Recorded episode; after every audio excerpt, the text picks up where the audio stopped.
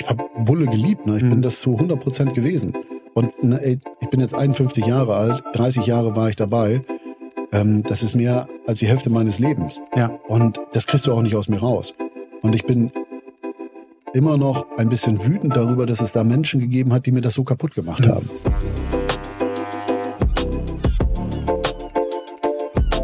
Herzlich willkommen zu einer neuen Ausgabe von Moin Leben, mein durchaus astrologischer Podcast.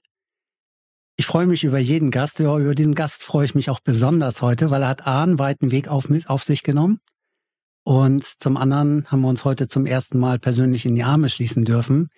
Wir sind Internetbekannte, kann man sagen. Mhm. Und ich sage als erstes Moin Dirk. Moin Armin. Dirk Grünhagen ist mein Gast und ja, ich freue mich da schon länger drauf und es ist toll, wie spontan du darauf eingegangen bist, dich eingelassen hast, zu sagen, ja, ich komme sogar vorbei. Dass wir es nicht nur on air machen, sondern dass wir das hier face to face machen können. Ich finde das irgendwie geiler, wenn wir uns persönlich treffen. Ne? Ja. Und ähm, ich bin gerne einmal im kurz von der Nordsee hier runtergefahren. Ähm, so konnte ich dann unterwegs noch ein paar Freunde besuchen, meine Mutti besuchen. Hm. Und, ähm, ich finde das cool, hier zu sein, ja. Ja, ich freue mich auch total. Magst du anfangen, was zu dir zu sagen, also was du so gerade machst und dann dröseln wir deinen Lebensweg rückwärts mal auf oder schauen einfach, wo wir landen. Ich habe auch ein bisschen was vorbereitet. Oh mein Gott. Und würde gleich gerne ein bisschen was zu dir sagen. Okay. Wir können auch so anfangen, dass ich anfange und du sagst, kannst du damit was anfangen? Oder hast du direkt Redelust?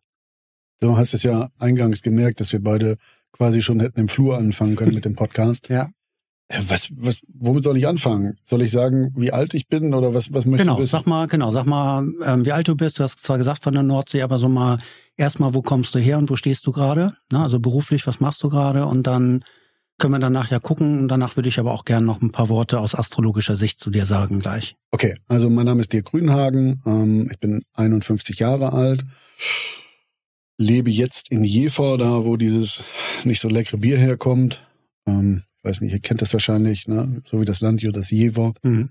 Also ich mag es persönlich nicht, trinke lieber einen Kölsch. Mhm. Und ähm, gebürtig komme ich aus der Grafschaft Bentheim, das liegt ähm, direkt in der Grenze zu Nordrhein-Westfalen und den Niederlanden, da bin ich groß geworden. Bin äh, 1990 zur Polizei gegangen und ähm, bin im Laufe dieser 30 Jahre, die ich bei der Polizei war, ich war bis 2020 dort, habe dann meine Entlassung beantragt. Mhm Polizeibeamte können, also Beamte können nicht kündigen, die müssen ähm, ihre Entlassung beantragen.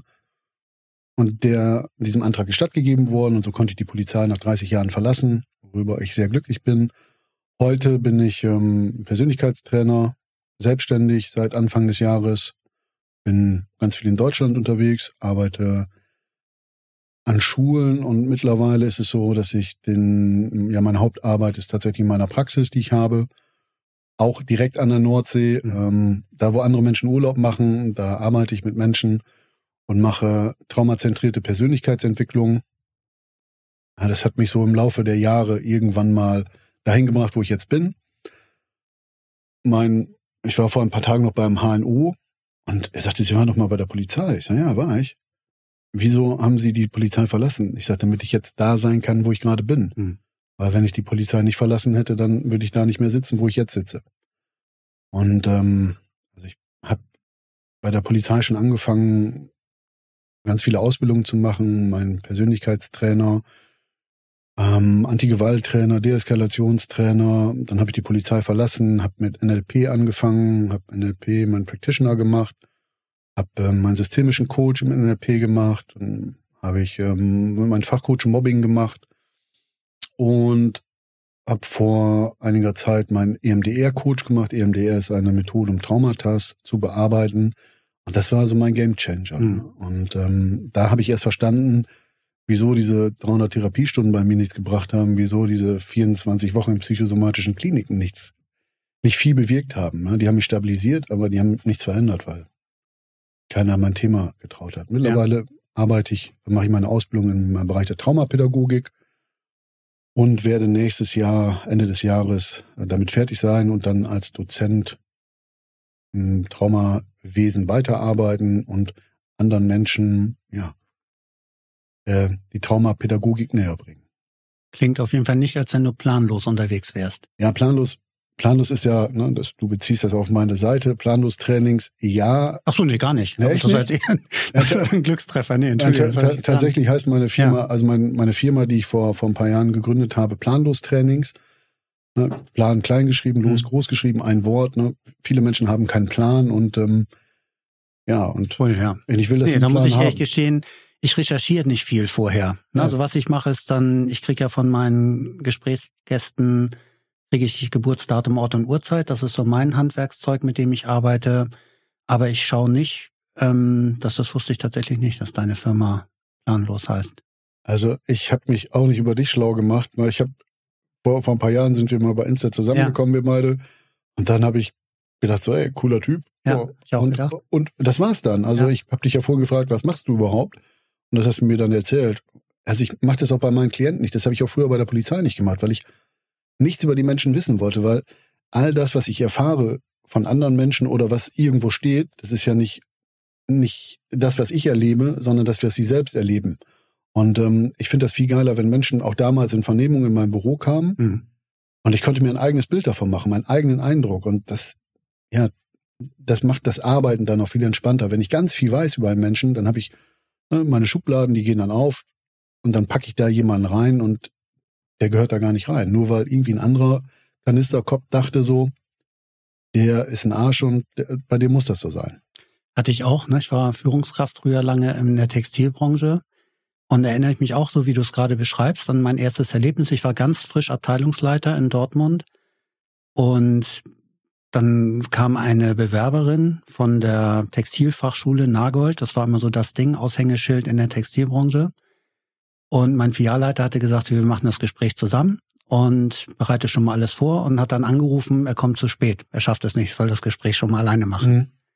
Ich war ganz frisch in Verantwortung, hatte Respekt einfach vor dieser schulischen Laufbahn der Person und habe aber dann gemerkt zum ersten Mal, okay, also es ging nicht im Machtspielchen, aber schon zu erleben, es ist ein Unterschied, in welcher Position man am Tisch sitzt, als Bewerber oder als derjenige, der mhm. mit dem Bewerber spricht oder mit der Bewerberin. Und er kam dann später zum Gespräch dazu, aber es war eine Erfahrung für mich, also einmal das zu erleben, zu sagen, okay, es geht um den Menschen, es geht nicht um die, das, was auf dem Papier steht oder das, was jemand angeblich gemacht hat. Und ähm, er sagte danach auch, er ist bewusst zu spät gekommen, also er wollte mich rein.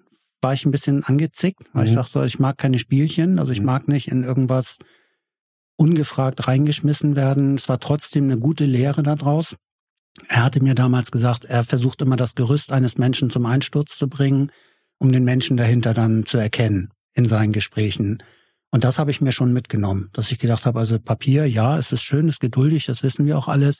Da kann viel draufstehen, was den Lebenslauf angeht. Aber wenn es darum geht, möchte ich mit dieser Person zusammenarbeiten, dann geht es um andere Dinge. Mhm. Und das finde ich halt hierfür auch, so wie du es gesagt hast. Also ich finde es auch für den Podcast schön, möglichst unvoreingenommen in das Gespräch zu gehen. Ja. Wir haben ja auch unser Vorgespräch. Ich glaube auch da, wir hätten, wir haben uns ja über Zoom getroffen. Auch das haben wir bewusst sehr kurz gehalten. Wir hätten, wir haben gemerkt, wir hätten da schon eintauchen können und uns austauschen können. Haben aber gesagt, nee, das halten wir uns hierfür auf. Und das kann und muss ja nun auch nicht mit einmal sehen, sprechen, alles hier rein heute. Aber wir schauen einfach mal, was der Tag heute bringt. Ich würde gerne ein paar Sachen sagen, die ich für dich vorbereitet habe. Magst du das mal hören? Ja, logisch. Du bist ein echter Abenteurer, immer auf der Suche nach neuen Erfahrungen und bereit, Wissen und Erkenntnisse aus aller Welt zu sammeln. Dein Wunsch nach Harmonie und Gerechtigkeit zeichnet dich aus. Du bist ein hervorragender Vermittler, der sich in sozialen Situationen wohlfühlt und in der Lage ist, charmant und diplomatisch zu agieren. Deine vielseitige und kommunikative Natur lässt dich ständig nach neuen Ideen und Perspektiven suchen. Du liebst es, mental angeregt zu werden und kannst dich schnell an Veränderungen anpassen. Deine intensive und leidenschaftliche Art hilft dir, selbst schwierigste Herausforderungen zu meistern. Du hast ein Talent dafür, tief in die Geheimnisse des Lebens einzutauchen und komplexe Themen zu durchschauen, was dich in deinem beruflichen Umfeld besonders erfolgreich macht. Kannst du damit was anfangen? Ich weiß nicht, ob du diese Tränen in meinen Augen siehst. Ja. Ähm, ja, ich glaube, nein, ich weiß, mich hat noch nie jemand so gut beschrieben, wie das da, wie das da steht. Denn ähm, ja, ich, ich weiß gar nicht, was ich sagen soll. Ich bin gerade so, so sprachlos. Ähm, also mich berührt das gerade. Schön. Und ähm, ja, das ist das, was ich wirklich bin. Mhm. Und deswegen ist es auch schwer, mich in eine Form zu pressen oder in eine Uniform zu stecken, hm. ähm, weil ich da immer wieder ausgebrochen bin. Ja. Und diese Abenteurer, ich habe das immer unterdrückt. Also bei der Polizei konnte ich das eine Zeit leben. Da war ich, ich war 13 Jahre Leichen- und Blutspürhundführer, also ich mhm. 13 Jahre nur mit dem Tod zu tun gehabt und ich war nur unterwegs. Anruf, Grüni, kannst du? Alles klar, fahr ich, fahr ich. Also ich bin, ich weiß gar nicht, ich war nur unterwegs. Und das war, diese Begegnungen, die ich dort hatte, die waren natürlich immer von etwas Negativen geprägt. Ne? Ja. Wir hatten immer mit dem Tod zu tun. Und aber dennoch war es diese Freiheit, die ich hatte. Ne? Auto, Bob, los, fahren, Einsatz, tagelang, wochenlang manchmal unterwegs gewesen. Und das habe ich ganz viele Jahre unterdrückt und ich merke gerade so, ich will unbedingt ne, los. Ich bin jetzt vor einiger Zeit in Norwegen gewesen, mhm. in Schweden gewesen und ich plane gerade Auslandsmaßnahmen mit Jugendlichen, ähm, um mein Wissen, meine Expertise, die ich so vom Leben gelernt habe, an diese jungen Menschen weiterzugeben, weil ich, weil ich einfach los will. So, ne? Ich will neue Menschen sehen, ich will neue Orte sehen, ich will ja Orte erleben. Ich, Norwegen, mhm. ich weiß nicht, wenn, wenn du schon mal da warst, so, ja. so diese Fjorde, als ich die das erste Mal gesehen habe, ich war, bin so überwältigt gewesen. Ich habe angehalten, habe hab mich dahingestellt und mir liefen erstmal die Tränen, weil mhm. mich das so berührt hat, ich das vorher noch nie gesehen habe. Und ähm, ja, auch, auch dieses Ding mit dem Vermittler. Ich, ich weiß, dass ich das bin. Das kann ich. Super gut, ne? Bei der Polizei wollte ich unbedingt die Verhandlungsgruppe, um, um Geisellagen, um dort zu arbeiten. Und sie hat mir damals gesagt, das war das ehrlichste und authentischste Vorstellungsgespräch damals. Ähm, aber sie haben mich nicht genommen, weil es Leute gegeben hat, die halt hinter meinem Rücken gegen mich geschossen haben. Und ähm, gut, du merkst, wir könnten über ja, jedes, über ja. was über jedes Wort, was du da geschrieben hast, stundenlang reden. Und ich liebe diese Herausforderung. Ich mag es, mich weiterzuentwickeln. Ich will mich nicht optimieren, weil ich total geil bin, mit dem, wer ich bin. Mhm. Natürlich habe ich wie jeder andere Mensch auch meine Ecken und Kanten. Es gibt immer noch wieder Themen, wo ich weiß, ach du Scheiße, da darfst du noch mal hingucken. Mhm. Und das tue ich dann auch. Nur dieses Optimieren ist nicht meins. Ich will einfach Wissen haben. Ähm, ich liebe das, auf Menschen zu treffen. Ich bin irgendwann mal auf Rainer Biesinger getroffen, der Heavy Metal Coach. Ja.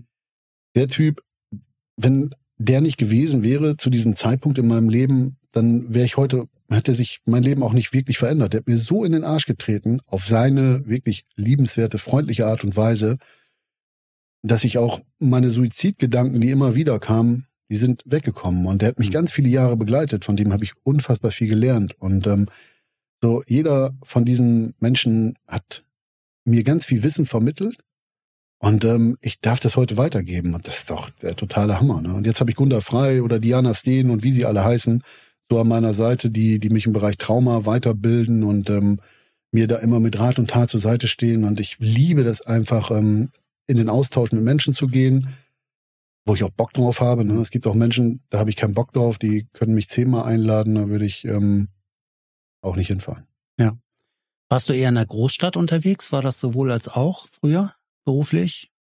Ähm, angefangen habe ich, wo habe ich denn angefangen? Ich habe 93 nach meiner Ausbildung bin ich in die Nähe von Hannover gekommen, mhm. also ein kleiner Vorort um Hannover im Landkreis. Ähm, das war eher eine ländliche Dienststelle. Natürlich waren wir auch viel, viel ähm, in der Großstadt zur Unterstützung unterwegs.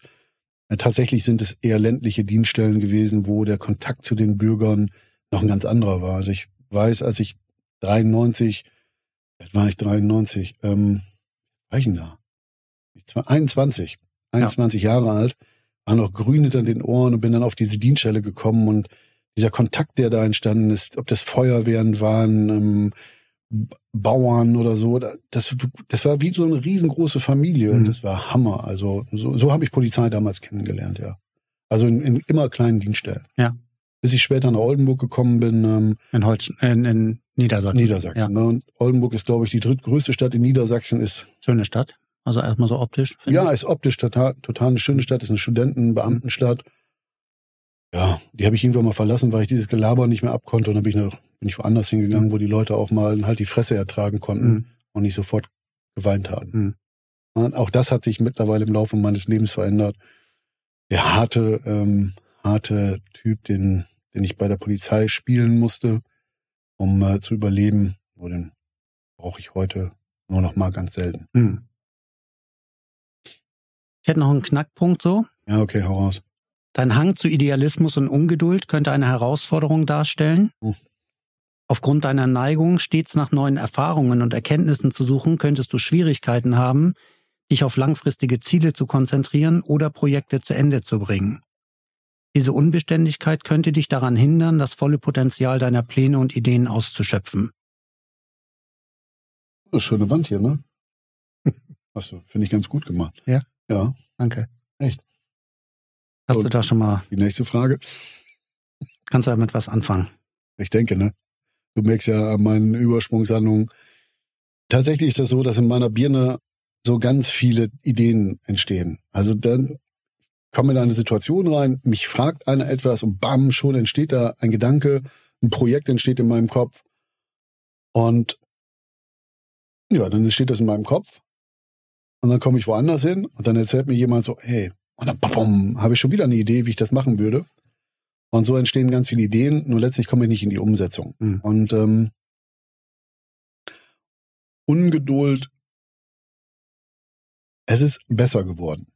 Und das war, früher war das ganz, ganz anstrengend für mich und heute ist es äh, definitiv besser geworden. Ich arbeite an mir. Und, Ab 50 ähm, darf es auch entspannter werden. Also auch das ist astrologisch Ne? Das gibt ja verschiedene Zyklen, Umlaufbahnen. Und ab 50, da ist Chiron einmal rum. Chiron ist der verwundete Heiler und Helfer im astrologischen Bild. Mhm. Das heißt, die ersten 50 Jahre lernen wir viel. Ab 50 ist es dann, dass viele Dinge wiederkehren, wo wir in Resonanz oder reflektieren mhm. können. Ja. Erkennen können, okay, hatte ich schon mal, wie reagiere ich jetzt darauf? Also es darf insgesamt nach 50 entspannter werden. Und da bist du jetzt ja ganz gut. Ja, da bin ich ganz gut angekommen gerade. Ich habe mir dafür auch extra eine Business Coachin geholt, weil ich gemerkt habe, so viele Dinge können wir alleine schaffen.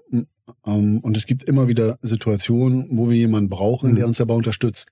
Und genau das ist mein Thema. Ne? Ähm, Projekt ist in meinem Kopf. Und dann bleibt es auch. Mhm. Weil ich habe da ganz viele Ideen. Ne? Ich habe auch Ideen für Schulen, wie, wie wir Schulklasse anders machen könnten. Wie, ich habe anderthalb Jahre in der Jugendhilfe gearbeitet, wie, wie wir da wieder was ändern könnten. Nur Manchmal stelle ich auch meine Dinge einfach zurück. Das hat immer noch was mit dem Selbstwert zu tun, ähm, wo ich dann denke so, ach komm, das will eh keiner hören, was ich da zu sagen habe. Und das ist auch eine Erfahrung, die ich gemacht habe. Es geht ja auch darum, wir sind in einem Land, wo es wichtig ist, dass du, du musst irgendwas studiert haben, du musst Abschlüsse haben, ja. du musst dies, das, tralala, damit du eine Zertifizierung irgendwo bekommst und hast du das nicht, bekommst du die nicht. Und das, das hält natürlich auf, ne? wenn ich äh, mit Lehrkräften arbeiten möchte und mache dir einen Vorschlag und mir dann sagt eine Lehrkraft so, ey, ja, du bist ja gar kein Pädagoge. Ich denke, Alter, das ist doch dein Thema, nicht meins. Hm. Nur der hört mir da nicht mehr zu. Und das habe ich auch bei Behörden oder ganz egal, wo, wo ich dann eine Idee habe, mit jemandem darüber sprechen, sagen die, nee, Idee kommen. Hm. Schade, ne? Geht dem, geht dem Land viel verloren, einfach weil gesunder Menschenverstand, glaube ich, mehr als genug da ist. Ja, ist. Aber es ist, ist also ich erlebe das auch oder habe das auch so erlebt und empfinde das auch so, dass das wirklich schade ist, dass nach wie vor nach Abschlüssen auf der einen Seite sehr stark geschaut wird, auf der anderen Seite ja gar nicht bis viel zu wenig, wenn wir da gucken, was ähm, unsere geschätzten Vertreter des Landes so auch mitbringen. Aber da will ich gar nicht so tief rein in das Thema. Und ich glaube, da wird, da wird genug gemacht und genug drüber geredet. Ich hätte auch noch ein Riesentalent. Magst du das auch noch mal hören, was du? Ich will das alles bringst? hören. Deine ausgeprägte kommunikative Fähigkeit und soziale Kompetenz sind ein großes Talent. Du bist in der Lage, dich effektiv und einfühlsam auszudrücken, was dir hilft, starke zwischenmenschliche Beziehungen aufzubauen und zu pflegen. Deine Fähigkeit, verschiedene Standpunkte zu verstehen und diplomatisch zu handeln, macht dich zu einem geschätzten Vermittler und Berater in deinem sozialen und beruflichen Umfeld. Hatten wir einen Teil oben ja schon mit ja. drin. Aber es ist einfach dein Ding, mit Menschen in Beziehung zu treten. Ja, und das ist etwas, was ich schon immer wusste. Nur früher war es tatsächlich so, da habe ich das nicht so umsetzen können, ne? weil viele Dinge sind immer ganz, also ich habe viele Dinge mal sehr persönlich genommen und dadurch sind dann meine Themen wieder angetriggert worden und schon waren die Konflikte da. Ich bin auch gut für Konflikte gewesen. Also wenn jemand eine Widerstandshandlung brauchte, dann war ich immer der Erste, der dafür gesorgt hat, dass wir einen Widerstand gekriegt haben, weil ich kann auf der einen Seite die Menschen dazu bewegen, entspannt und friedlich miteinander zu reden. Ich kann auch durch zwei, drei Sätze die Menschen dazu bringen, dass sie anfangen, Steine zu werfen. Ne? Mhm.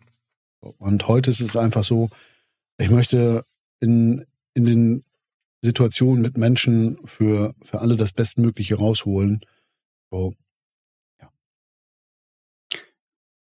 Die Entscheidung zur Polizei zu gehen, ist das ein familiäres Thema gewesen? Also kommst du aus einer Polizistenfamilie? Hier ist mit Kohlensäure und es ist stilles. Ja, du wolltest mir doch hier Dings hier hinstellen. Alkohol oder nicht? Nee. ich trinke keinen Alkohol. Alkohol ist die gefährlichste Droge. Ich will das ja, nur mal kurz zwischendurch sagen. Trinken wir auch seit Jahren nicht. Ähm, ab und zu trinke ich mal ein Bier zum Essen, aber sonst hier gar nicht. Auch schon ganz, ganz über zehn Jahre nicht. Ich ja. habe nie viel getrunken, aber nee, auch gar nicht.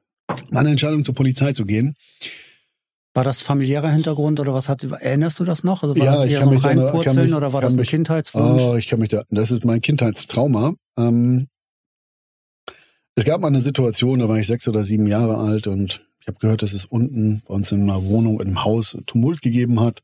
Bin dann runtergegangen, habe gesehen, wie mein Vater meine Mutter in einer Situation hatte, wo er sie vielleicht geschlagen haben könnte. Ich habe es nicht gesehen. Ne? Mhm. Meine Mutter lag auf dem Boden. Aber diese Situation hat mich so angetriggert, die hat mich so, so wütend gemacht. Und meine Mutter hat mir irgendwann mal gesagt, dass ich in dieser Situation gesagt haben soll, wenn ich groß bin, werde ich Polizeibeamter. Mhm. So. Und das ist natürlich dann immer etwas, was so geblieben ist. Ich habe dann immer wieder so im Laufe meiner, meiner Kindheit ganz positive Erfahrungen mit Polizeibeamten gemacht. Und dann kam halt meine pubertäre Phase, so und ich bin, habe mein Schulpraktikum damals auch bei der Polizei gemacht. Und das war so geil. Ich habe dann noch so ein Bild zu Hause. Ähm, da war ich 14 oder 15, habe da die Maschinenpistole so in der Hand, Cowboystiefel an mit 15. Da habe ich schon geraucht früher. Da hat das keine Sau gestört, ob ich da geraucht habe. Da gibt's ja so ein Bild mit dem Sheriff da drauf, also mit dem Polizisten und das fand ich schon cool, ne? So für, für einen jungen. Im Alter, ja, klar. Oh, Knarre. Hm. Rambo, ne? Genau. Und, und dann hatte meine Mutter ähm, auch so um diese Zeit eine äh, Affäre mit einem Polizeibeamten und der war so einer meiner ersten Mentoren. Mhm. Peter, der hat mich da so begleitet, hat ähm, auch mir immer wieder positiven Input gegeben, Thema Polizei. Und dann gab es diesen Moment, wo ich Rocker kennengelernt habe und nicht so Rocker, die so mit Förmchen spielen, sondern tatsächlich so One-Percenter. Und das war so, oh, geil. Was sind One-Percenter? Das sind die, also es gibt diesen einen Prozent Motorradfahrer, die, die sagen, dass sie böse sind. Mhm. Na, das ist 1948 in Hollister entstanden, da hat es die ersten Tumulte in Amerika gegeben. Und da hat der, die, die damals diese Motorrad Association gesagt, dass es nur ein Prozent der Motorradfahrer weltweit betrifft, die so gewalttätig sind. Und deswegen okay gibt es diese One-Percenter-Clubs, die sich selbst so nennen, die sagen so, wir sind die, die auch bereit sind, einen anderen Weg zu gehen. Mhm. Und bin dann da so richtig reingerutscht. Der, der Presi von denen war damals so mein Ziehvater, weil mein Vater und ich, wir haben nie so die Connection zueinander gehabt. Und Mendel, Manfred, ähm, der hat sich einfach meiner angenommen. Mhm. Und ich habe natürlich, hab natürlich auch gesehen, was sie gemacht haben, bin auch bei vielen Dingen dabei gewesen, ob das Schlägereien waren oder ne, Young Bull, ne, der lief immer mit herum. Das war dann mein Spitzname, den ich bekommen habe, weil ich immer gesagt habe, ich möchte gerne Polizist werden. Mhm.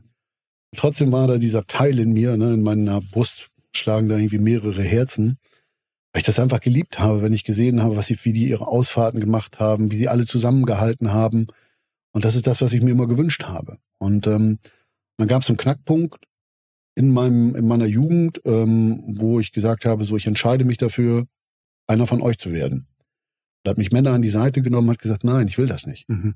weil ich will nicht, dass du irgendwann mal ähm, ja im Knast sitzt oder dass dir etwas passiert, weil in dir ist so viel Gutes.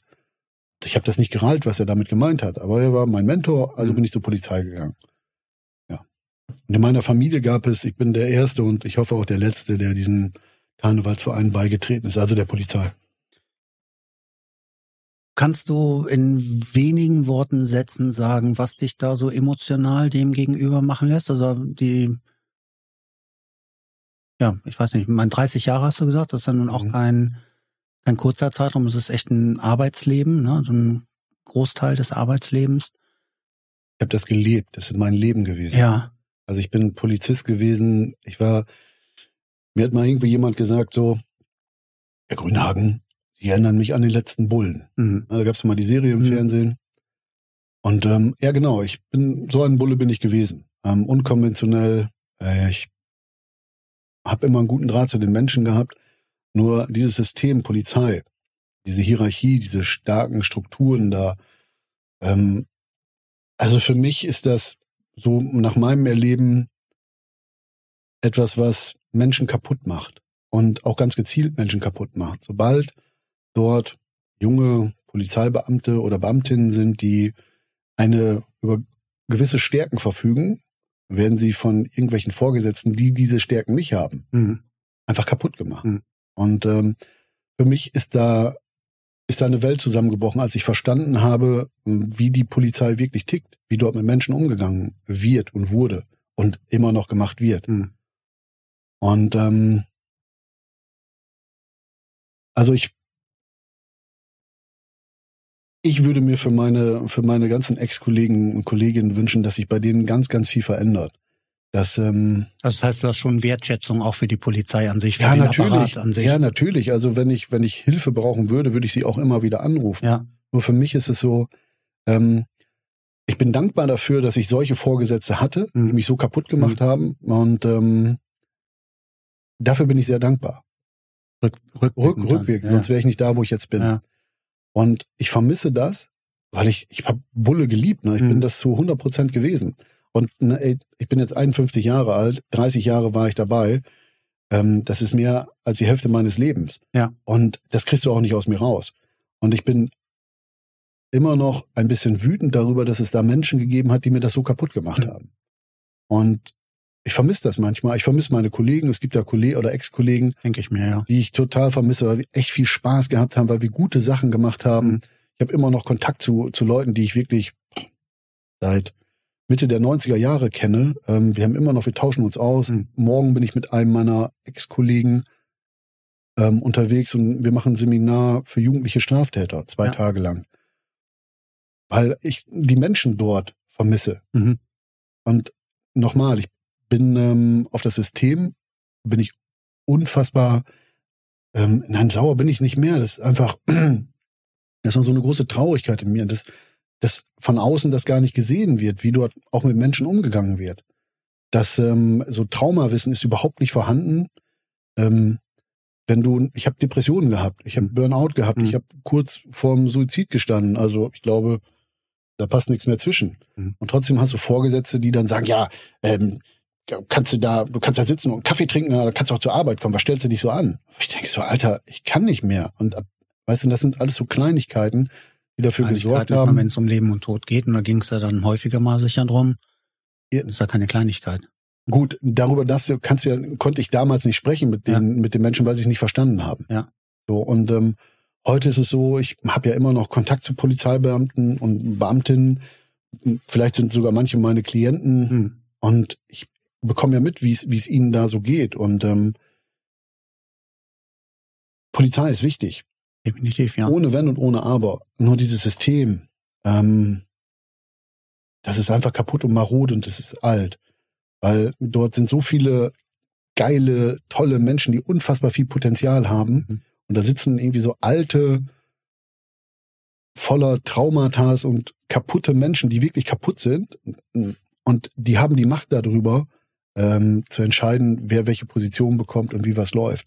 Und so dieser Aspekt, dieser menschliche Aspekt da, das ist total vergessen da.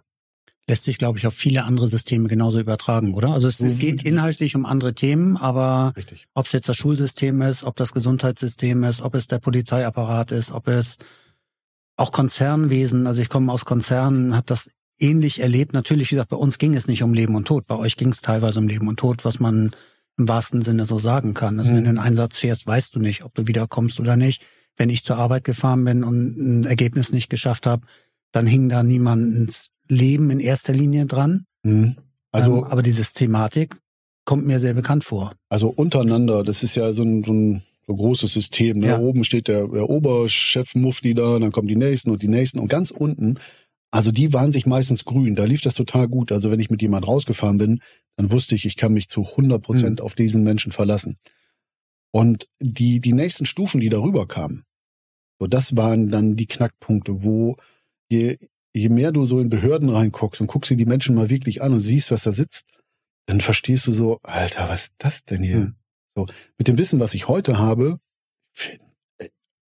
da sitzen so viele verletzte Kinder, innere Kinder, ja. und darum geht's am Ende. Und ich habe eine Geschichte, da ist ein Kollege in eine Situation gekommen, die durch mich, mich ausgelöst worden ist, weil ich in einem Gespräch etwas gefragt habe. Und es ging dann nachher um Missbrauch ähm, oder sexuelle Belästigung.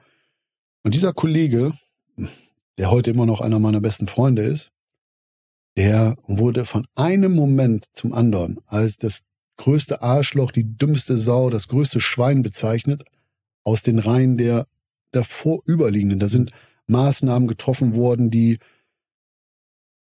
die nicht verhältnismäßig waren, die auf gar keinen Fall ähm, vor Gericht standgehalten hätten. Da haben Menschen einfach sich übers Gesetz gestellt. Mhm. Und das war 2009, das war der Moment, in dem für mich die Polizei vorbei war.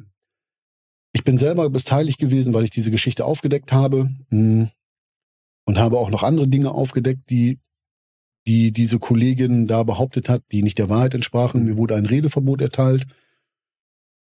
Irgendwann kam mein Chef zu mir, der wie ein Vater für mich war und hat zu mir gesagt, entweder ziehst du deinen Rechtsanwalt zurück oder ich nehme dir deinen Hund weg. Mhm. Wir sind im Bereich einer Straftat, einer Nötigung. Und mein Hund war mein Leben. Mhm. Also ich habe meine Hunde geliebt wie, wie nichts anderes, weil das waren meine, meine besten Freunde damals. Und er wusste ganz genau, wo er mir wehtun kann. Und das war genau in der Phase, wo ich diese Suizidgedanken hatte und er ist zu mir gekommen, hat das zu mir gesagt. Und in dem Tag, an dem Tag, ist für mich meine Welt zusammengebrochen. Ja was Vertrauen ähm, anbelangt äh, innerhalb der Polizei, was Vorgesetzte anging, weil ich gedacht habe so, Alter, wo sind wir denn hier? Selbst die Mafia oder so würde nicht mit den Leuten so umgehen. Die würden dich abknallen, dir ein Bein brechen, mhm. aber diese psychischen Dinge, die sie gemacht haben, das ist das, was viele Menschen kaputt gemacht hat. Und weißt du, mir sind im Laufe dieser 30 Jahre, ich habe irgendwie von 15 meiner Kollegen und Kollegen mitbekommen, die sich das Leben genommen haben. Und hey, es sind überall nur Menschen, ja, nur wir müssen hingucken, so wer diese Menschen sind. Und nur weil auf dem Papier steht, dass du ein geiler Typ bist, das heißt nicht, dass du ein geiler Typ bist. Ja. Und das ist auch etwas, was ich weiß, dass häufig auf Zettel geschrieben wird, das ist ein geiler Typ, nur weil sie dich loswerden wollen. Mhm. Und am Ende bist du einfach, ähm, du bist es einfach nicht, weil du so viele Themen hast, äh, an denen du arbeiten dürftest, aber das nicht tust. Gott, ja. So, und nochmal, also nicht, dass das missverstanden wird. Ne? Ich finde Polizei toll. Ich glaube nicht, dass das misszuverstehen ist. Also finde ich jetzt nicht. Ne? Das geht ja nicht ums Bashen oder sonst irgendwas, Gut. sondern das ist mir nur nochmal wichtig. Für mich ist ja. es auch in vielen Situationen ein Trachtenverein, weil ich sehe die Polizeibeamten, wie sie sich hinter ihrer Uniform verstecken, mhm. ähm, das ausnutzen. Ähm, ich weiß, dass sich auch auf den Straßen was verändert hat. Ne, dass die Menschen verändern sich der Polizei gegenüber, das Verhalten verändert sich, Kameras sind da ähm, wo wir früher sehr unkonventionell vorgegangen sind. Das ist heute einfach alles nicht mehr möglich. Das mhm. muss alles aufgezeichnet werden, weil jeder hat sofort einen Rechtsanwalt und sagt so, oh, der Polizist oder die Polizistin hat mit den Augen gerollt, als er mit mir gesprochen hat oder hat so gemacht oder mhm. so. Also ich, ich weiß, dass denen da vielfach die Hände gebunden sind und die Erfahrung, die ich gemacht habe, ist, dass von hinten ganz wenig Rückendeckung war. Ne? Also das ist, ne, ich bin ja nun da unbeteiligt, sage ich mal, Beobachter oder mache mir so meine Gedanken, wenn ich das sehe und egal was auf den Straßen los ist, nehme ich das so wahr, dass die Polizisten, Polizistinnen immer die Gekniffenen sind, ja. weil die müssen sich ins Gesicht spucken lassen und dürfen da nicht drauf wirklich reagieren, ähm, ohne auf jeden Fall dann am Ende noch Repressalien erwarten zu müssen dafür. Dann geht's immer, ich hatte auch einen, einen Bekannten beim Bundesgrenzschutz, der auch sagte, also ne, bist abends Kölner Hauptbahnhof mit zwei Mann vielleicht alleine, mhm. muss den Hauptbahnhof da irgendwie ablaufen. und stößt auf eine Gruppe von mehreren Leuten und dann geht es ja erstmal darum, sich gegenseitig den Rücken zu stärken, den Rücken zu schützen. Mhm. Du weißt nicht, in was du reingerätst, ob jemand eine Waffe dabei hat oder nicht. Und du kommst da raus, bist fertig und musst als erstes einen Bericht schreiben. Also du darfst nicht erstmal durchatmen oder irgendwas. Das Erste, was du machen musst, ist erstmal das zu Papier bringen. Man kann es irgendwo natürlich verstehen, wenn die Emotionen und alles noch frisch ist, aber das, das ist einfach so ein systemisches Abarbeiten an Menschen, wie ich das wahrnehme. Und ich frage mich häufig, wie muss das in den Beamtinnen und Beamten vorgehen oder was muss in denen los sein, wenn sie in Situationen sind, wo du aus menschlicher Natur, und ich bin absolut nicht für Gewalt, aber wo du sagst, wie weit darf derjenige vor mir mit mir gehen, ohne dass ich darauf reagieren darf? Und dann bin ich aber auch noch Vertreter des Staates. Sehr vielleicht, wir kommen dann jetzt hier auf dünnes Eis oder weites, nein, nein, das ist gar kein weites Eis. Feld, aber mhm. da bin ich ja nun auch nicht der Einzige, der sich die Gedanken macht und der sagt, also ich wünsche mir ein konsequenteres Durchgreifen der Polizei. Also ich bin einer der, der Beamten gewesen, ich habe konsequent durchgegriffen. Mhm. Also ich habe mir auch keine Beleidigung gefallen lassen. Hm, das hat es in meiner Welt nicht gegeben, denn ich bin so, das war auch bei den Rockern, so bin ich groß geworden, Respekt denen, die Respekt zeigen. Ne? Mhm. So, viel, so wie es in den Wald hineinschaltet, so schallt es auch wieder raus. Und wenn ich ausgestiegen bin und ich bin freundlich gewesen und mein Gegenüber hat gesagt, hey, scheiß Bulle, was willst du von mir? So, dann sind wir so, bin ich sofort in diese Situation reingegangen und Nase an Nase und habe ihn gefragt, ob er das wirklich jetzt will, ob er diese Konsequenz will. Mhm. Bin nochmal einen Meter zurückgegangen und habe ihn nochmal entscheiden lassen. Und wenn er sich dafür entschieden hat, dann hat er das bekommen, was er in dieser Situation wollte. Er wollte ja etwas. Oder er hat sich dafür entschieden und dann sind wir nochmal von vorne angefangen. Habe ich gesagt, hallo, mein Name ist Grünhagen von der Polizei, bla bla bla. Mhm. Und er hat gesagt, ja, ich bin der und der und das und das liegt an. Mhm. Okay, alles klar, dann können wir reden. Und ich habe doch auch keinen Bock, Leuten, keinen Bock, Leuten in die Fresse zu hauen. Nur es gibt Situationen, wenn Einsätze waren ähm, mit Hooligans oder so, ja, dann, dann war das eben so. Weil bevor er mich schlägt, schlage ich mhm. doch lieber ihn. Mhm. Und ähm, aber das ist doch nicht, das ist doch nicht unser Natural. Also ich hab, weiß heute, ne, ich habe viele dieser Dinge aufgearbeitet. Ich habe eine Situation gehabt, wo ich einen Menschen, äh, ja, so so sehr verprügelt habe, dass ähm, mich das sehr, sehr belastet hat. Also ich habe viele Jahre, ähm, es war eine Einsatzsituation und ähm, ich habe viele Jahre das Bild von dem gesehen, so nachts, mhm. weil mich das verfolgt hat, weil ich weiß, dass ich einen Schritt zu weit gegangen bin. Und ähm, das war mein, mein erstes ähm, Trauma, was ich wirklich aufgearbeitet habe. Denn nach diesem e-, ersten EMDR-Prozess war das, in diesem Prozess war das genau das Thema, diese Situation mit ihm. Und das war da schon ungefähr 20 Jahre her. Mhm. Und seitdem träume ich nicht mehr von ihm. Seitdem ist sein Gesicht verschwunden. Mhm. Und das ist ja nur ein, ein Teil meiner ganzen Erfahrungen, die ich gemacht habe. Und das sind auch Sachen, so also das Traumawissen innerhalb der Polizei ist wenig bis gar nicht vorhanden. Ähm, wie wird mit Menschen gesprochen nach, also mit Opfern oder auch mit Tätern? Jeder Mensch ja, das, ich merke gerade, ich könnte da jetzt so, so ganz viel davon erzählen. Nur all das, was ich gesehen habe, all das, was ich erlebt habe, habe ich gemacht, weil es mein Job war, weil ich mhm. dachte, das muss so sein. Und wenn ich genau hingucke, ich habe da gar keinen Bock zu, gewalttätig zu sein. Also ich könnte das, wenn ich das müsste. Ja. Nur ich will das doch gar nicht. Das ist doch gar nicht mein Naturell. Das ist doch viel schöner in einer Situation, wenn so ein, weiß ich nicht, zwei Meter zwanzig Typ vor mir steht, wo ich weiß, ich habe keine Chance gegen den ne, mit dem ins Gespräch zu gehen, vielleicht sogar mit dem eine Zigarette zu rauchen, ähm, um diese Situation zu deeskalieren. Mhm. Und am Ende zu erfahren, wieso er das gemacht hat. Und das ist so im Laufe der Zeit erst passiert. Ne? Ich wollte immer die Geschichte hinter der Geschichte wissen. Und mittlerweile bin ich so, ich will die Geschichte hinter der Geschichte und davon die Geschichte mhm. wissen, weil ich weiß, ne, jedes Verhalten hat einen guten Grund. Und das sind so Dinge, ja, also nochmal, alles, was, was die Kollegen und Kollegen da auch heute machen müssen, ne? Gebäude räumen, ich weiß noch Gorleben, wo ich gedacht habe, was passiert hier und für wen tun wir das? Ja, für Politiker, die irgendwelche Entscheidungen treffen. Mhm. Und dafür bin ich nicht mehr bereit, auch nicht bereit, meinen Kopf hinzuhalten. Ja. So, und all das hinterlässt Spuren. Jedes Mal, wenn du einen Menschen anfasst, wenn du eine Grenze überschreitest oder du wirst selber angespuckt, du wirst beleidigt, all das macht was mit Menschen. Ja. Und ich, ich sehe auch meine alten Kollegen, wenn ich die damals gesehen habe, wie viele Dinge die mit, die sich mit rumgetragen haben, Masken. Hm. Ne? Alle haben sich große Masken zugelegt und wenn du die Menschen näher kennengelernt hast, dann hast du gesehen, so, so viel Mitgefühl mit dir. So und ähm, Polizisten sind, ich, ich werde auch jetzt nicht mehr mit innen oder so sprechen. Hm. Polizisten hm. sind alles Menschen, so die alle Gefühle haben und die auch alle eine Geschichte haben. Und ich würde mir für für diese Kollegen und Kolleginnen, meine Ex-Kollegen, wünschen, dass es auch berücksichtigt wird. So, das sind nicht irgendwelche Leute, die eine Uniform anhaben, sondern das sind Menschen, die eine Familie haben, die eine mhm. Geschichte haben. Das ist bei Lehrkräften, bei scheißegal, bei jedem Menschen so. Das sind immer Mensch bleiben. Früher gab es mal auf RTL eine Serie, die ist die Wache. Mhm. Das war Anfang der 90er. Mhm. Und ähm, da wurde nach der Besprechung morgens oder nach dieser Einsatzbesprechung immer gesagt, und nicht vergessen, immer Mensch bleiben. Mhm. Und genau das ist so das Thema. Auf allen Seiten. Ne? Der Polizeibeamte macht seinen Job. Und ähm, der macht das nicht, weil er den Menschen scheiße findet, sondern weil er das Verhalten dieses Menschen scheiße findet. Wenn du auf der Straße rumläufst und du machst nichts, ist es doch alles easy peasy. Mhm. Wenn du auf der Straße rumläufst und alten Omas aufs Maul haust, dann ist dein Verhalten einfach scheiße. Und das muss sanktioniert werden, weil irgendwie finde ich nicht, dass Menschen durch die Gegend laufen sollten und sowas tun sollten. Mhm. Und das ist in allem so. Auch in Schulen. Ne? Wenn ein Kind die ganze Zeit irgendwelche Sachen in der Gegend rumwirft, ne? dann ist das Kind nicht scheiße, sondern das Verhalten des Kindes ist scheiße.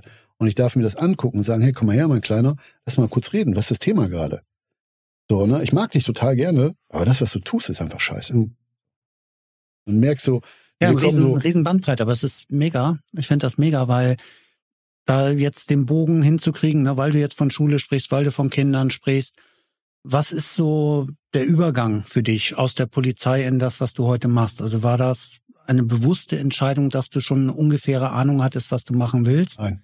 War das aus dem, ich bin fertig mit dem Verein, ich muss jetzt erstmal vielleicht gesundheitlich ähm, sehr viel kürzer treten und daraus ist das dann entstanden? Wie, wie hat der Übergang stattgefunden? Du hast ja vorhin gesagt, du musst um deine Entlassung bitten oder einen okay. Antrag stellen. Hm. Anfang 2020, da war ich auf meiner Traumdienststelle. Ich habe Kinder- und Jugendkriminalität mhm. gemacht. War super. Also mein Leben war, war wirklich entspannt. Ähm, ich habe tolle, eine tolle Dienststelle gehabt, super geile Kollegen. Das war, ja, wir haben viel gelacht, wir haben viel Spaß gehabt, viel mit den, mit den jungen Menschen dort arbeiten können. Ähm, ich habe einen Schrebergarten gehabt. Mein Leben war so, ich habe mich total wohlgefühlt. Und dann kam halt eine Geschichte von meiner alten Dienststelle, wo mir dann im Nachgang ähm, mehrere Strafverfahren angehängt worden sind.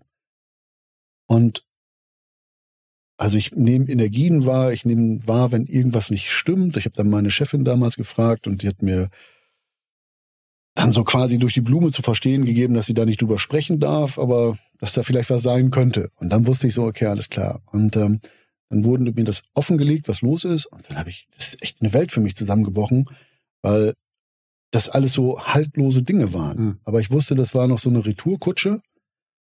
Und ähm, das war der Moment, wo ich gemerkt habe, so ich habe keinen Bock mehr auf diese Scheiße. Ich bin mir, ich bin mehr wert als das. Und an dem Tag habe ich dann ähm, mit einem aus der Jugendhilfe telefoniert. Und ich sag, boah, ey Nils, ich habe keinen Bock mehr. Er sagte, fang doch bei uns an. Ist das so blöd oder was? Ich habe da was bin ich? Ich bin Anti-Gewalt-Trainer, ich, ich bin kein Pädagoge. Er sagt, es gibt auch die Möglichkeit, als Nicht-Fachkraft, also als Nicht-Pädagoge in der Jugendhilfe zu arbeiten. Mhm. Mhm.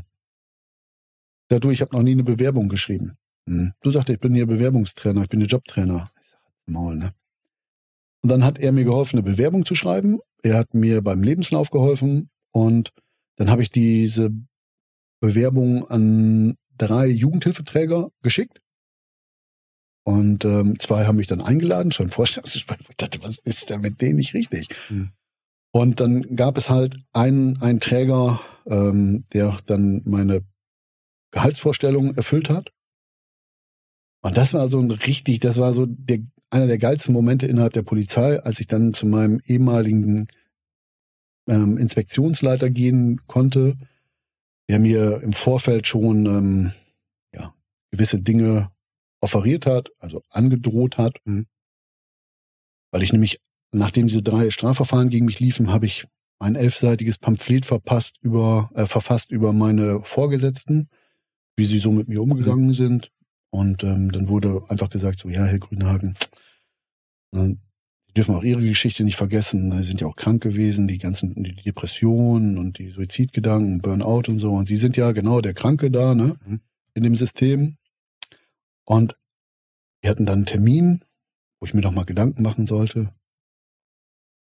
Ich ihm einfach in meiner Not dieses Schreiben geschickt habe oder ob er mich dabei unterstützen soll, wobei ich dann auch gar keine Chance gehabt hätte. So hat er mir das damals gesagt.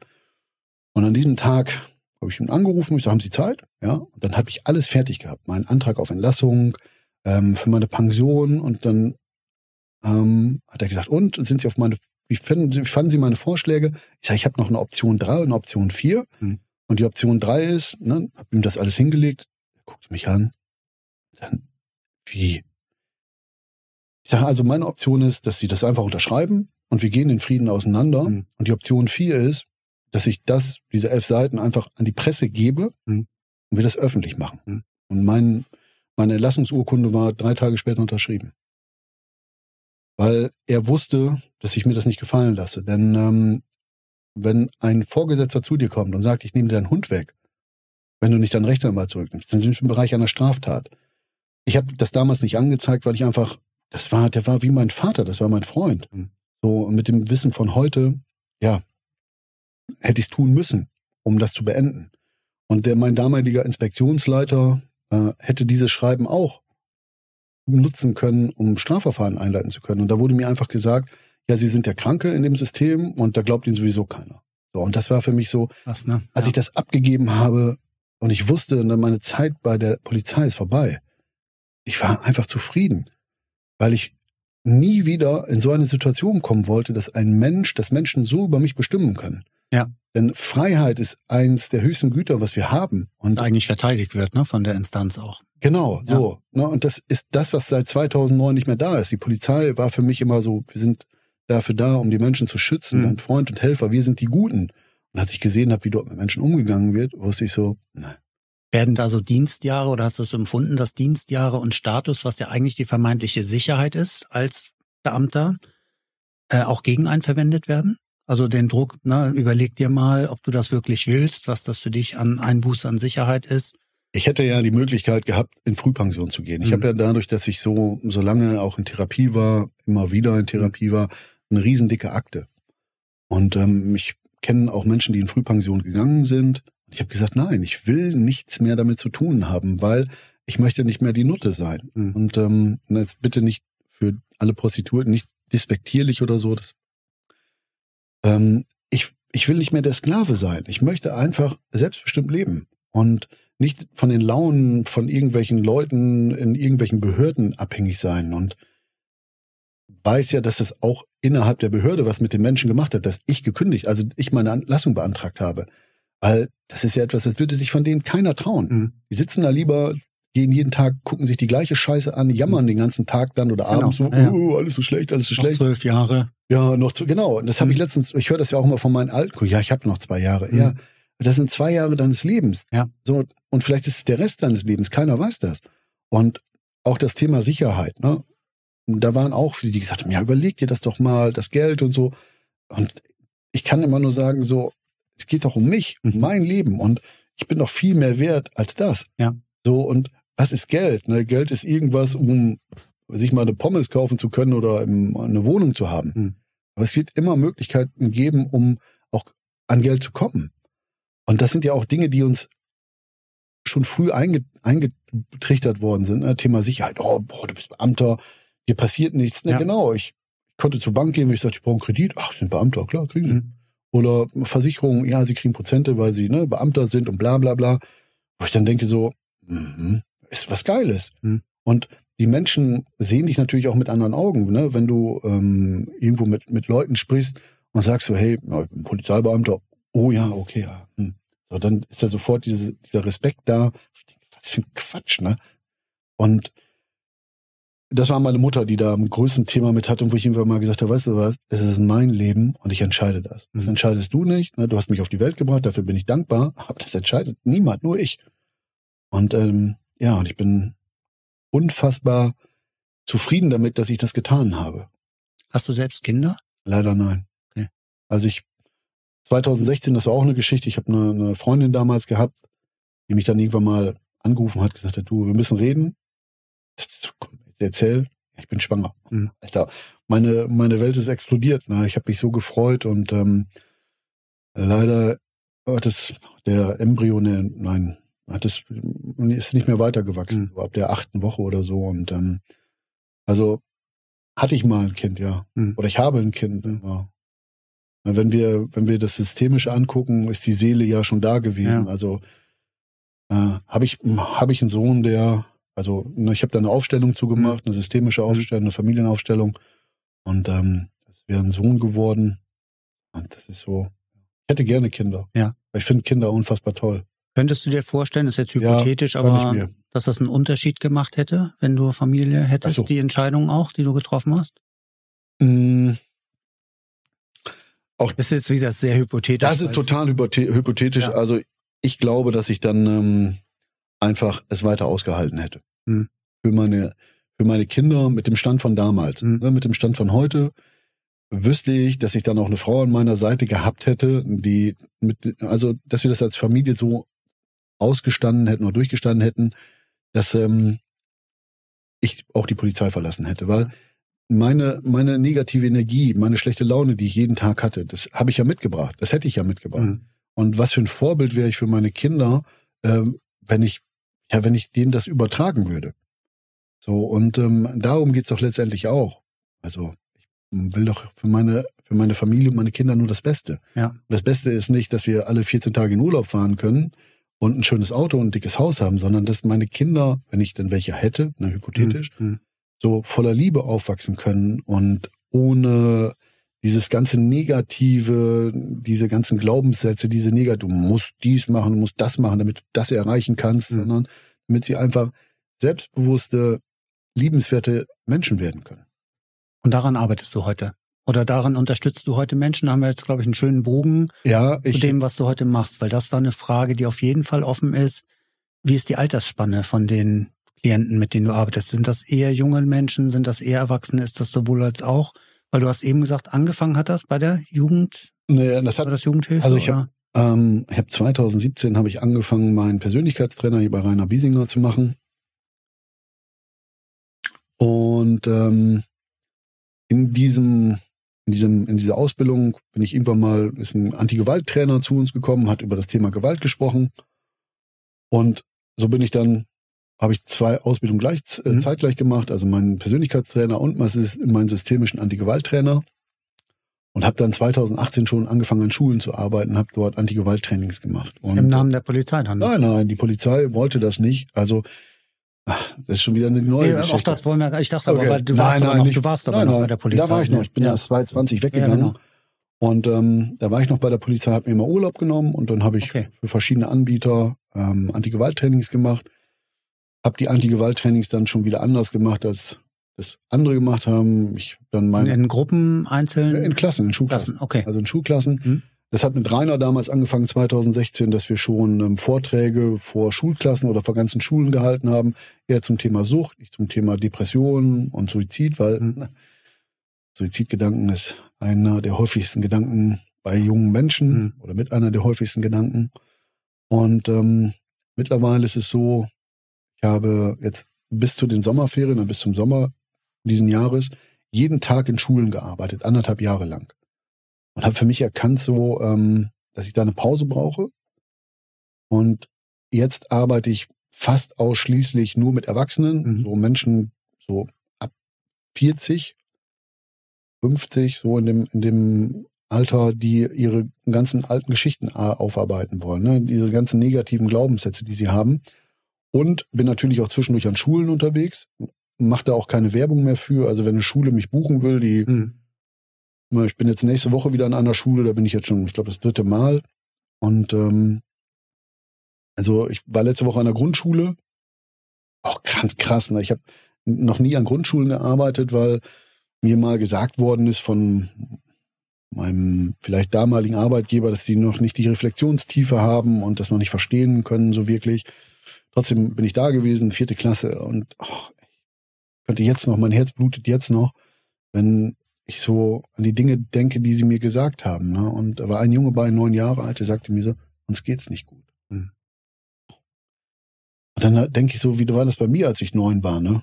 Und nicht so krass, ne? Hm. Und ähm, auch da, er sagte, eins der Kinder sagt dann auch so, wir wollen nicht mehr, dass sich unsere Eltern einmischen. Wir können gar nichts mehr alleine regeln. Ja, ne, da könnten wir dann einen eigenen Podcast zu machen ja. über dieses Thema, ne, wie, was ihre, die Eltern gerade für eine Scheiße bauen da mit ihren Kindern und dieses Überbehüten, sich in jeden Rotz einmischen. Wir haben dann so ein paar Übungen mit den Kids gemacht, wo sie, wo die Lehrerin sich rausgehalten hat, ich mich rausgehalten habe und die haben das so super geil gemacht. Mhm. So, so kriegen das manche Teams, das waren so Teamübungen, mhm. äh, die schon seit vielen Jahren bestehen nicht. Und die schreien sich dann an, kacken sich an. Und die Kids, ne, die haben das, die sind neun, zehn Jahre alt gewesen und haben es so unfassbar geil gemacht, weil wir uns nicht eingemischt haben. Mhm. Die kriegen das hin. Mhm. Und das sind halt die Themen der Eltern. Ne? Viele Eltern übertragen ihre Scheiße auf die Kinder. Lehrkräfte tun das auch. Gott, da können wir jetzt auch wieder, ne, wieder nach, oben, nach unten spulen. Nee, aber auch das ist einfach diese Vernetzung genau. von Themen, ja. wie das zusammenhängt. Ich so. finde es immer faszinierend. Mein, mein Ding ist nun mal Astrologie. Einfach Und? immer so einfach zu sehen. Das ist dein, dein Geburtshoroskop. Zu schauen, diese Verbindungen, die hier sind, sind die Kommunikationswege der Planeten untereinander. Das ist ein Netz für sich. Mhm. Ein Mensch, der dazukommt, hat auch sein eigenes Bild. Allein das ja. passt schon nicht eins zu eins übereinander.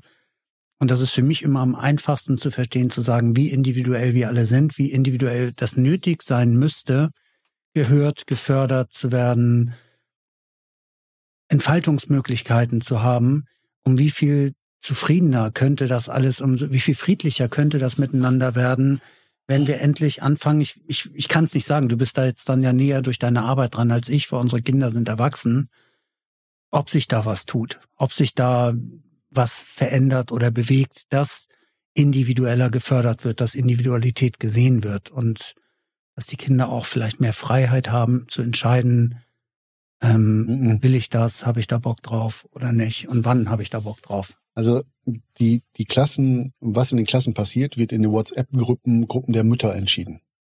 Mhm. So, und das ist die, das ist die größte Macht. Diese, diese Mami, Papi WhatsApp-Gruppen, wo jeder seine Scheiße da reinträgt und gar nicht dafür sorgt, dass die Kinder individuell werden. Es gibt so ein paar, paar Kinder, ne, die sind mir so im Laufe der, der Jahre begegnet. Das ist so cool, ey. Hm. Erzähl mal was über deine Eltern so. Und die haben da ein bisschen was erzählt, wo ich dachte, geil, bestelle mal schöne Grüße von mir.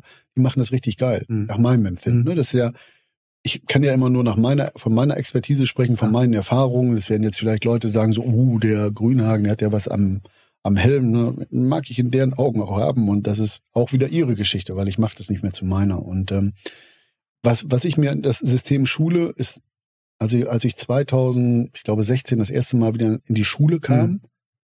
dachte ich so, das ist ja noch genauso scheiße wie bei mir damals. Ja.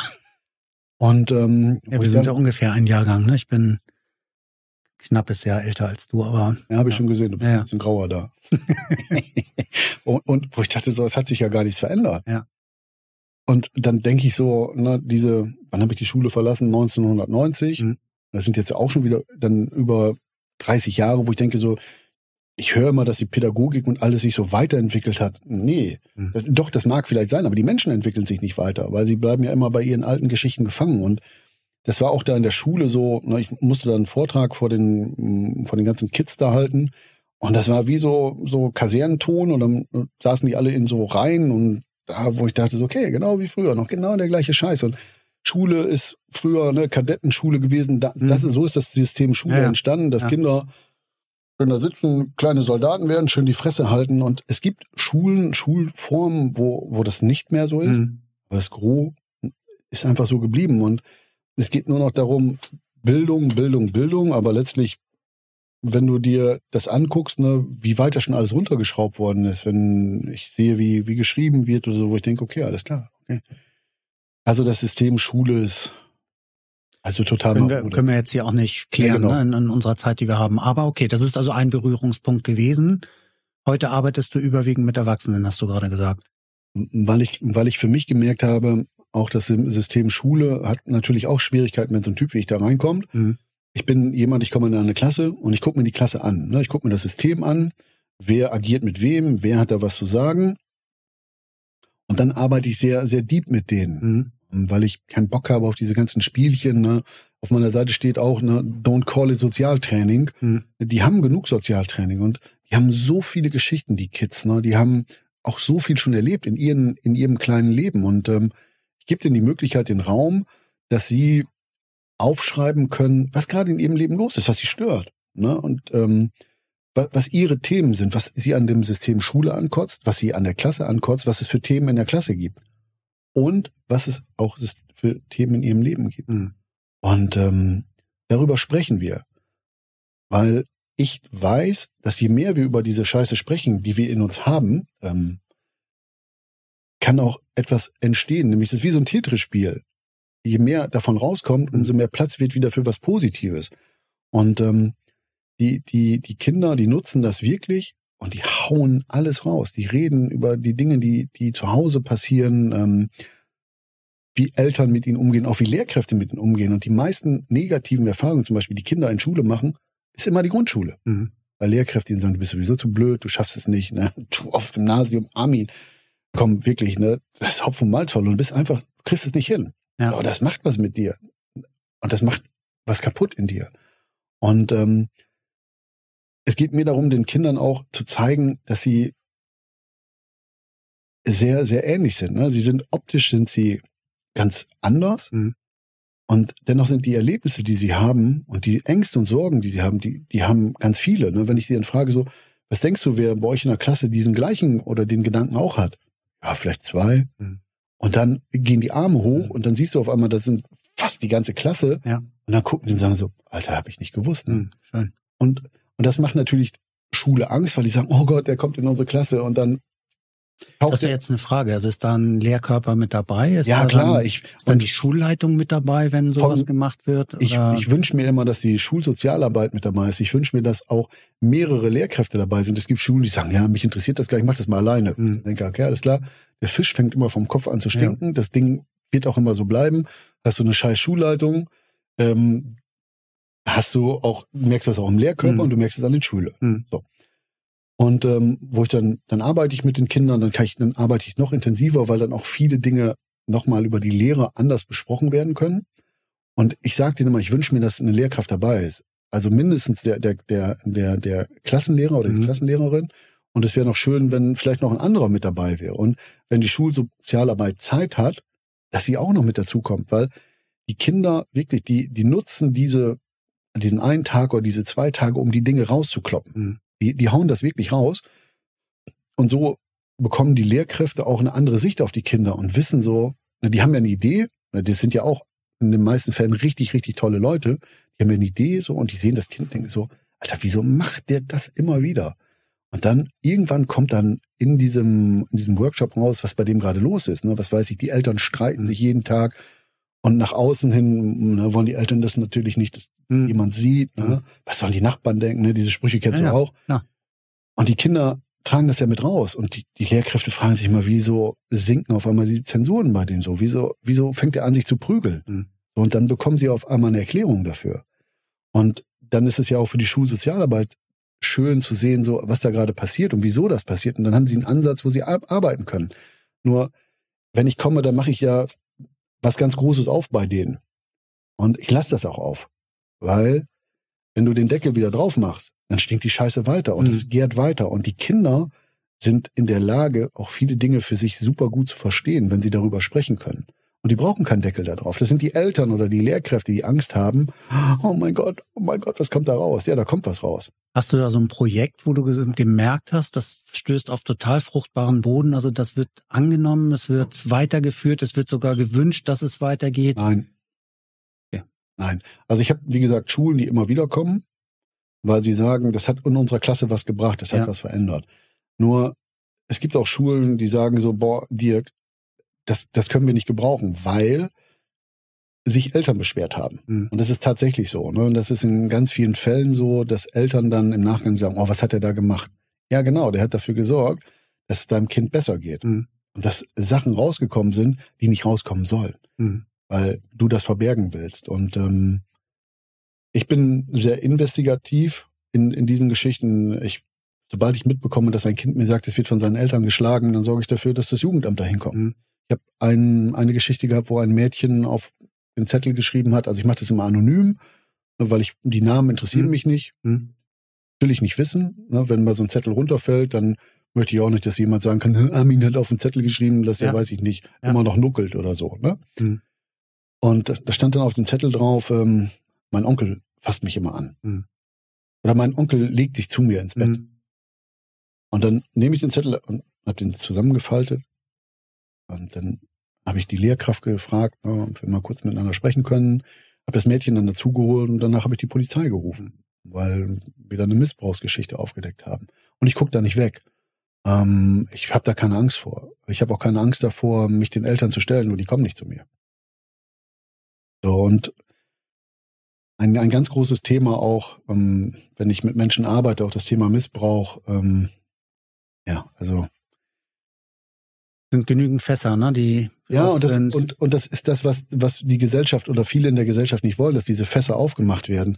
Nur wenn wir, Heilung kann doch erst entstehen, wenn wir diese Fässer aufmachen, uns diese Scheiße angucken. Absolut. Und dafür muss es Menschen geben, die mutig sind und keine Angst davon. Und das habe ich einfach. Mhm. Ich spring, du kannst hier eine Tür aufmachen, da ist voll die Scheiße drin, ich gehe da rein und dann fange ich an, mit denen das zu sortieren, ähm, rauszubekommen, wie wir das irgendwie hinbekommen.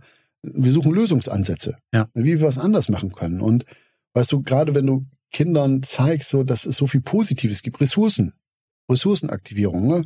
was für Kräfte oder was, was für Ressourcen hast du überhaupt? Und die merken so, boah, da gab es eine Situation, wo ich richtig mutig war. Mhm. Alter, geil, ne? Das mhm. ist deine Ressource. Du bist einfach unfassbar mutig so und das zu verankern. Ich finde auch wichtig bei Kindern auch zu sagen, es gibt ja auch die sehr sensitiven Kinder, das auch als Stärke zu sehen, dass sie feinfühlig sind. Das ist ja, ne, ich mache ja auch oder habe eine Zeit lang auch Eltern, also Kinderhoroskope gemacht, ähm, wo die Kinder nicht dabei waren, sondern die Eltern. Und ist A immer ganz spannend zu sehen, dass Frauen offener dafür sind als Männer, also das ja. überhaupt zu buchen. Jo. Ähm, wenn Vater mit dabei war, saß er meistens einen Meter hinter der Frau mit verschränkten Armen, also wie ein klassisches Bild, wie man sich das vorstellt. Im Nachhinein kam aber doch die Rückmeldung, meistens auch über die Frau. Er war erstaunt, was du alles über sein Kind wusstest, ohne das Kind zu kennen. Also was ich sagen konnte. Und das sehe ich auch, ne? Grundschule, was du eben sagtest, diese prägendsten Jahre, wenn du, und ich denke, das wird auch heute noch sein, Heulsuse oder irgendwas. Also da ist ein Kind, was einfach sensitiver ist als die anderen. Das kann den Lärm nicht so gut ab, das kann viele Kinder oder viele Menschen nicht ab, hat aber keine Rückzugsmöglichkeiten, um zwischendurch mal mhm. durchzuatmen, hat es nicht gelernt, kennt es auch von zu Hause nicht, Eltern überfordert und, und, und. Also mhm. wie einfach es sein könnte, wenn wir alle Möglichkeiten, die wir haben heute, um zu unterstützen und zu sagen, was hast du da für ein wunderbares Wesen auf die Welt gebracht?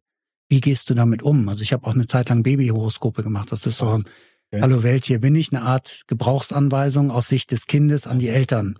Konnte man den Eltern dann schenken und sagen, so ein Baby habt ihr jetzt in den Händen. Geil. Das heißt, wenn das mal, auch ein Baby hat ja seine Eigenarten, wenn das jetzt still auf dem Teppich liegt und an die Decke guckt und nichts sagt oder nicht mhm. keine Laute von sich gibt, heißt das bei deinem Kind nicht unbedingt, du musst das jetzt beschallern oder mhm. so, sondern lass das Kind in Ruhe. Das träumt jetzt einfach für sich hin. Mhm. Und das zu wissen kann ja helfen zu sagen, okay, und, und das ist das, was ich auch als Mission sehe, warum ich deine Arbeit wichtig finde, Alexandras, also von meiner Frau die Arbeit wichtig finde, meine Arbeit wichtig finde und von so, so vielen Menschen, die für sich auch durch eine Erfahrung, die sie langjährig gemacht haben, vorher auf ihren Weg gefunden haben, zu sagen, okay, rückblickend war das notwendig, sicher die 30 Jahre, die du gemacht hast, um heute in der Qualität arbeiten zu können, wie du arbeiten kannst. Würde ich jetzt sagen, ohne deine Arbeit genau zu kennen. Mhm. Dass es definitiv die Grundlage oder der Schatz ist, der da drin liegt, dass du viel erlebt hast in deinem Leben. Ja. Was ein 18- oder 20-Jähriger oder jemand, der studiert hat, ohne die praktische Erfahrung. Auch das, ich will Ihnen nicht absprechen, dass Sie kein Verständnis für Menschen haben können, aber Lebenserfahrung ist einfach doch eine Menge wert. und, und wie wichtig das ist, darüber haben wir vorher kurz gesprochen, das anzuerkennen, ob das jetzt einen wissenschaftlichen Hintergrund hat oder ob das einfach eine, ob es eine Methode ist oder eine Art und Weise oder eine, die Menschlichkeit ist, die jemand mitbringt, jemand anderen zu helfen, sich selbst besser zu verstehen. Ob das jetzt einen Namen darüber braucht, das ist die und die Methode oder das ist das und das, ob das wirklich relevant ist zu sagen, was passt denn auf die meisten Menschen? Für mich gibt's da auch nichts. Es gibt nicht die Erfolgsformeln und es gibt nicht die Liebesformeln und es gibt auch nicht die Glücksformel. Nein.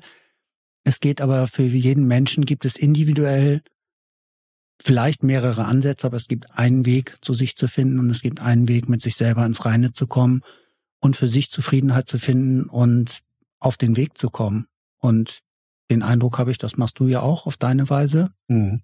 dass du Menschen hilfst, mhm. die Scheiße anzugucken, wie du sagst, oder die Fässer aufzumachen, die so gern im Keller stehen. Ich, ich, begleite die Menschen dabei. Genau. Ich unterstütze sie dabei. Und ja. ähm, ich möchte nochmal zu dem Eingang deiner, dein, deines, mhm. deiner Antwort, deiner Frage, ich weiß gar nicht mehr, was es war, mhm. Thema Männer. Mhm. Ähm, der Hauptteil meiner Klienten sind Frauen. Mhm. Und die unfassbar viele Geschichten mitbringen, die ganz häufig durch Männer verursacht worden sind. Ja. Und ich würde mir einfach so für die Männer wünschen, weil Männer so viel Scheiße mit sich rumschleppen, eine große Verantwortung, die ihnen auferlegt worden ist, einfach dadurch, dass sie ein Mann sind, mhm. ein männliches Wesen sind, ähm, dass sie sich das mal angucken. Ne? Wenn ich mir überlege, welche welche Rolle Männer in dieser Gesellschaft immer wieder gespielt haben und wie wenig Männer sich ihre Themen angucken. Da sind so viele Sachen. Also auch da eine große Wut bei den Männern, die nämlich bei jeder Frau war, mit der ich arbeite. Ist so eine tiefe Wut, ähm, ne, weil wir ja gelernt haben, keine Wut zu zeigen. Und das bei den Männern auch. Und ich würde mir einfach wünschen, dass es mehr Männer gibt, die mutig sind, sich ihre Scheiße anzugucken. Also ich mhm. freue mich, wenn sich ein Mann bei mir meldet und sagt, boah, Dirk, ne, weiß ich, der und der hat mir was von dir erzählt und ähm, ja, ich glaube, das ist jetzt so weit, dass ich mir meine Scheiße angucken will. Dann denke ich so mal, wie geil ist das so? Ja. Und da sind Frauen einfach viel, viel weiter als wir. Die setzen Definitiv. sich viel mehr mit den ganzen Themen auseinander, weil sie merken, dass sich was verändern darf. Und dieses Wort Cycle Breaker ist ja irgendwie auch ein ganz neues Wort mhm. oder es gibt vielleicht auch schon länger, ne? Menschen, die einfach auch diesen Kreis der der, der Geschehnisse, der ganzen Traumata, die da sind. Und früher wurde immer gesagt, ein Traumata ist hier, weiß ich, eine Katastrophe, du bist vergewaltigt worden, bliblablub. Und heute wissen wir, ne, das sind wissenschaftliche Erkenntnisse, das Traumata ist schon, sobald ein Bedürfnis verletzt wird, ne, du bist ein Säugling, du, ne, es wurde uns bei, oder den Eltern wurde beigebracht, dass das Kind schreien, damit es große Lungen kriegt, mhm. ne? Und da ist schon mal das erste Thema, was entsteht. Oder im Mutterleib. Ne? Der Mutter wird gesagt, so, oder die Mutter sagt, ich will das Scheißblach gar nicht haben. Oder mhm. der Vater sagt, mhm. mach weg den Rotz, will ich nicht. Das verändert schon was und macht was kaputt. Auf jeden Fall, ja. Das tragen wir, tragen wir unser ganzes Leben weiter. Und ein, ein Verständnis dafür zu bekommen, wie wir miteinander sprechen dürfen. Ne? Traumasensibel miteinander reden, unsere Themen aufarbeiten. Und wenn wir jetzt gerade bei dem Wort Methoden sind, ne, ich höre immer wieder, rufen mich Leute an, ja, wir würden gerne einen Workshop beimbuchen. Welche Methoden bieten Sie an? Mhm. Ja, keine. Hm. Und ich finde das total geil, dass ich so viele Methoden gelernt habe mhm. und ich wende die irgendwie so an, wie ich da Bock drauf habe. Ja. Weil eine Methode wird ja von jemand entwickelt, ne? Weiß ich nicht. Irgendwer entwickelt den heißen Stuhl, weil er merkt so, boah, das ist ein geiles Tool, so kann ich mit Menschen arbeiten. Das macht er aus seiner Expertise, aus dem, was er erlebt hat, aus seinem Wissen und seinem Können entwickelt er das und schreibt es auf. Mhm. Er denkt so, boah, ist geil, das kann ich anderen Menschen zeigen. So gibt es weiter und dann arbeiten Menschen einfach so stickt nach Standard, weil wir das so, mhm. so gelernt haben. Und das ist aber doch nicht authentisch und das ist nicht ehrlich. Und ehrlich ist es doch, wenn ich mir diese Methode angucke und mal bei mir schaue, was sind überhaupt meine Themen. Und diese Themen vielleicht sogar aufarbeite, aufräume und dann kann ich, entwickle ich aus dieser Methode quasi mein eigenes. Und das ist dann ehrlich und authentisch. Ja. Und da sind wir bei dem Thema. Menschen, die mit anderen Menschen arbeiten, müssen ihre Scheiße aufräumen, weil wir immer wieder in so ein Traumabonding kommen, in Reinszenierungen, dass es Dinge sind, die, die geschehen äh, in einem Gespräch, dass wir, weiß ich nicht, übergriffig werden oder dass unser Nervensystem auf einmal in diesem Moment sagt, bumm, ich muss mich verteidigen, ich muss in den Angriff gehen, aber das hat gar nichts mit der, mit der Situation und dem Menschen zu tun, sondern es hat mit irgendwie einer Scheiße aus deiner Kinderzeit zu tun. Und wenn ich die Leute höre, die sich darüber lustig machen, ne, der Straftäter zum Beispiel, ja, der hat ja, ja klar, der hat ja auch eine lange, schwere Kindheit gehabt. Haltet einfach die Fresse, wenn ihr keine Ahnung habt. Mhm. Weil diese Menschen, viele dieser Menschen haben Dinge erlebt und hinter sich, die möchte ich nicht erlebt haben. Ja. Ich habe eine Zeit im Knast gearbeitet, jetzt mit jugendlichen Straftätern sollte dort Anti-Gewalt-Coaching machen. Und ähm, die sind, da sind Typen bei, die sind so traumatisiert, weil die Dinge erlebt haben, die keiner von uns erleben möchte. Und dass die sich so verhalten, das verstehe ich. Mhm. Und die, die, die ich kennengelernt habe, mit einem habe ich immer noch Kontakt, mit dem habe ich mich jetzt Samstag in Bremen getroffen. Mhm. Der, der hat Pipi in den Augen gehabt, ich auch, weil das so ein unfassbar liebenswerter Typ ist. ist der hat so ein Herz. Nur sobald er angetriggert wird, sorgt er dafür, dass er dich kaputt macht. Mhm. Weil der nie wieder hilflos sein will. Der will nie wieder die Situation haben, dass er das nicht regeln kann. Und ähm, viele Menschen haben eine so unfassbar beschissene Kindheit hinter sich. Und wer sind wir, dass wir darüber urteilen können? Und für mich war das auch früher bei der Polizei immer wichtig, ähm, wenn ich meine Vernehmungen gemacht habe, dass sie darüber erzählen durften. Weil das bringt ein ganz anderes Licht auf den Menschen. Wenn ein Mensch erzählt in seiner Vernehmung, dass er missbraucht worden ist von seinem Vater, seiner Mutter, seinem Onkel, seiner Tante, das verändert was, das macht, macht was mit diesem Menschen. Und äh, für mich, also, oh, ich könnte jetzt, ich, ich, du merkst, dass er so, da, da ist so viel, was da ist, da sind Aber so viele zeigt, Gedanken. Zeigt ja auch, wie viele Themen das gibt und trotzdem, trotz der Vielfalt der Themen auch, wie viel Ähnlichkeiten es gibt, wie viel Missbrauch es gibt und was Missbrauch für eine Bandbreite hat auch. Also, das ist auch Thema, ne, auch stärker noch Alexandras Arbeit als meine, aber auch sicher von Herzkanal, also von, von uns aus auch da, wie viele Menschen zu uns kommen, die eine Missbrauchserfahrung gemacht haben. Mhm. Und du, du sagst es ja auch, aber das ist einfach, man denkt, das ne, ist schon nicht passiert, aber wie viele Menschen das, und da gibt's ja keine Abschwächung, leichter, schwerer, irgendwas, wie viele Menschen das auf die eine oder andere Art und Weise erlebt haben. Okay. Bei dem einen ist es, dass über den Mund gefahren wird. Das war halt den Mund oder du hast hier nichts zu melden oder. Solange du die Füße unter meinen Tisch stellst. All, all die ganzen Sachen, all das ist ja schon was, was dich in deiner Persönlichkeit unterdrückt, was dich klein macht und was dazu führen kann, ist ein Riesenthema. Also können wir jetzt wirklich. Ein, ein Wunsch an die Menschen, die mit die Veränderung wollen, guckt euch eure Themen an und ähm, arbeitet daran. Und ich kann euch aus Erfahrung sagen, es ist unfassbar anstrengend, an sich zu arbeiten, mhm. mit sich zu arbeiten. Und ähm, es gibt Momente, wo du einfach nicht mehr kannst, wo du wirklich kaputt bist. Nur danach kommt ja wieder etwas Neues. Und es kann wieder was Neues wachsen. Und ihr seid alle unfassbar tolle Menschen, jeder für sich selbst. Und ich höre das immer wieder, dass Menschen sagen so, nee, ich finde mich auch scheiße und ich mag mich auch nicht. Mhm. Kenne ich auch, habe ich auch hinter mir und ich habe manchmal immer noch so Tage, wo ich in den Spiegel gucke und denke so, oh, als Maul, ne, ich kann dich gerade nicht sehen. Und das ist auch ein ganz großes Thema. Leute, guckt euch euren Scheiß an ähm, und fangt an, ehrlich zu werden. Hört auf, immer wieder Ausreden zu suchen, wieso was nicht geht. Und ähm, natürlich ist eine Angst da und Veränderung ist sowas Wunderschönes und wenn ihr Themen bei euch selber aufräumt und arbeitet dann mit euren Kindern und habt Kontakt zu euren Kindern, dann bekommen sie eine ganz neue Version von euch und eine ganz, ganz tolle Version. Mhm. Und das haben sie einfach verdient. Unsere, also die, die, die jungen Menschen, die Kinder, haben das verdient, auf Leute zu treffen, die aufgeräumt sind, die klar sind. Und auch die Alten, ne, wenn ich meine Mutter höre, ach ja, ich habe ja nicht mehr so lange, boah, Mutti, ne, auch du könntest was verändern, wenn ja. du das wollen würdest so. Und ähm, weil das Leben ist so unfassbar schön und es wird immer schöner, je mehr du bei dir ankommst. Ne? Du kannst ganz viel Geld haben und geile Autos fahren und was weiß ich nicht alles. Ich bin da auch noch wie so ein kleiner Junge, sehe geiles Auto und denkst, oh geil, mhm. Aber es ist doch letztlich das, was ich, was ich bin und wer ich bin. Und das erreiche ich nicht dadurch, dass ich mir tolle Sachen kaufe, sondern dass ich Geld in mich investiere, denn ich bin, ich bin der wichtigste Mensch in meinem Leben mhm. und es gibt niemand, der da drüber steht. Keinen. Und, und das finde ich auch, also ich glaube, die wenigsten Menschen kennen ihre Themen. Ne? Also die wissen, aber ist ja schon mal ein Ansatz zu merken, ich bin unglücklich, unzufrieden oder komme nicht weiter, allein da mit dem Bewusstsein schon mal irgendwo hinzugehen und sich Unterstützung zu suchen, mhm. um dann überhaupt an das Thema ranzukommen.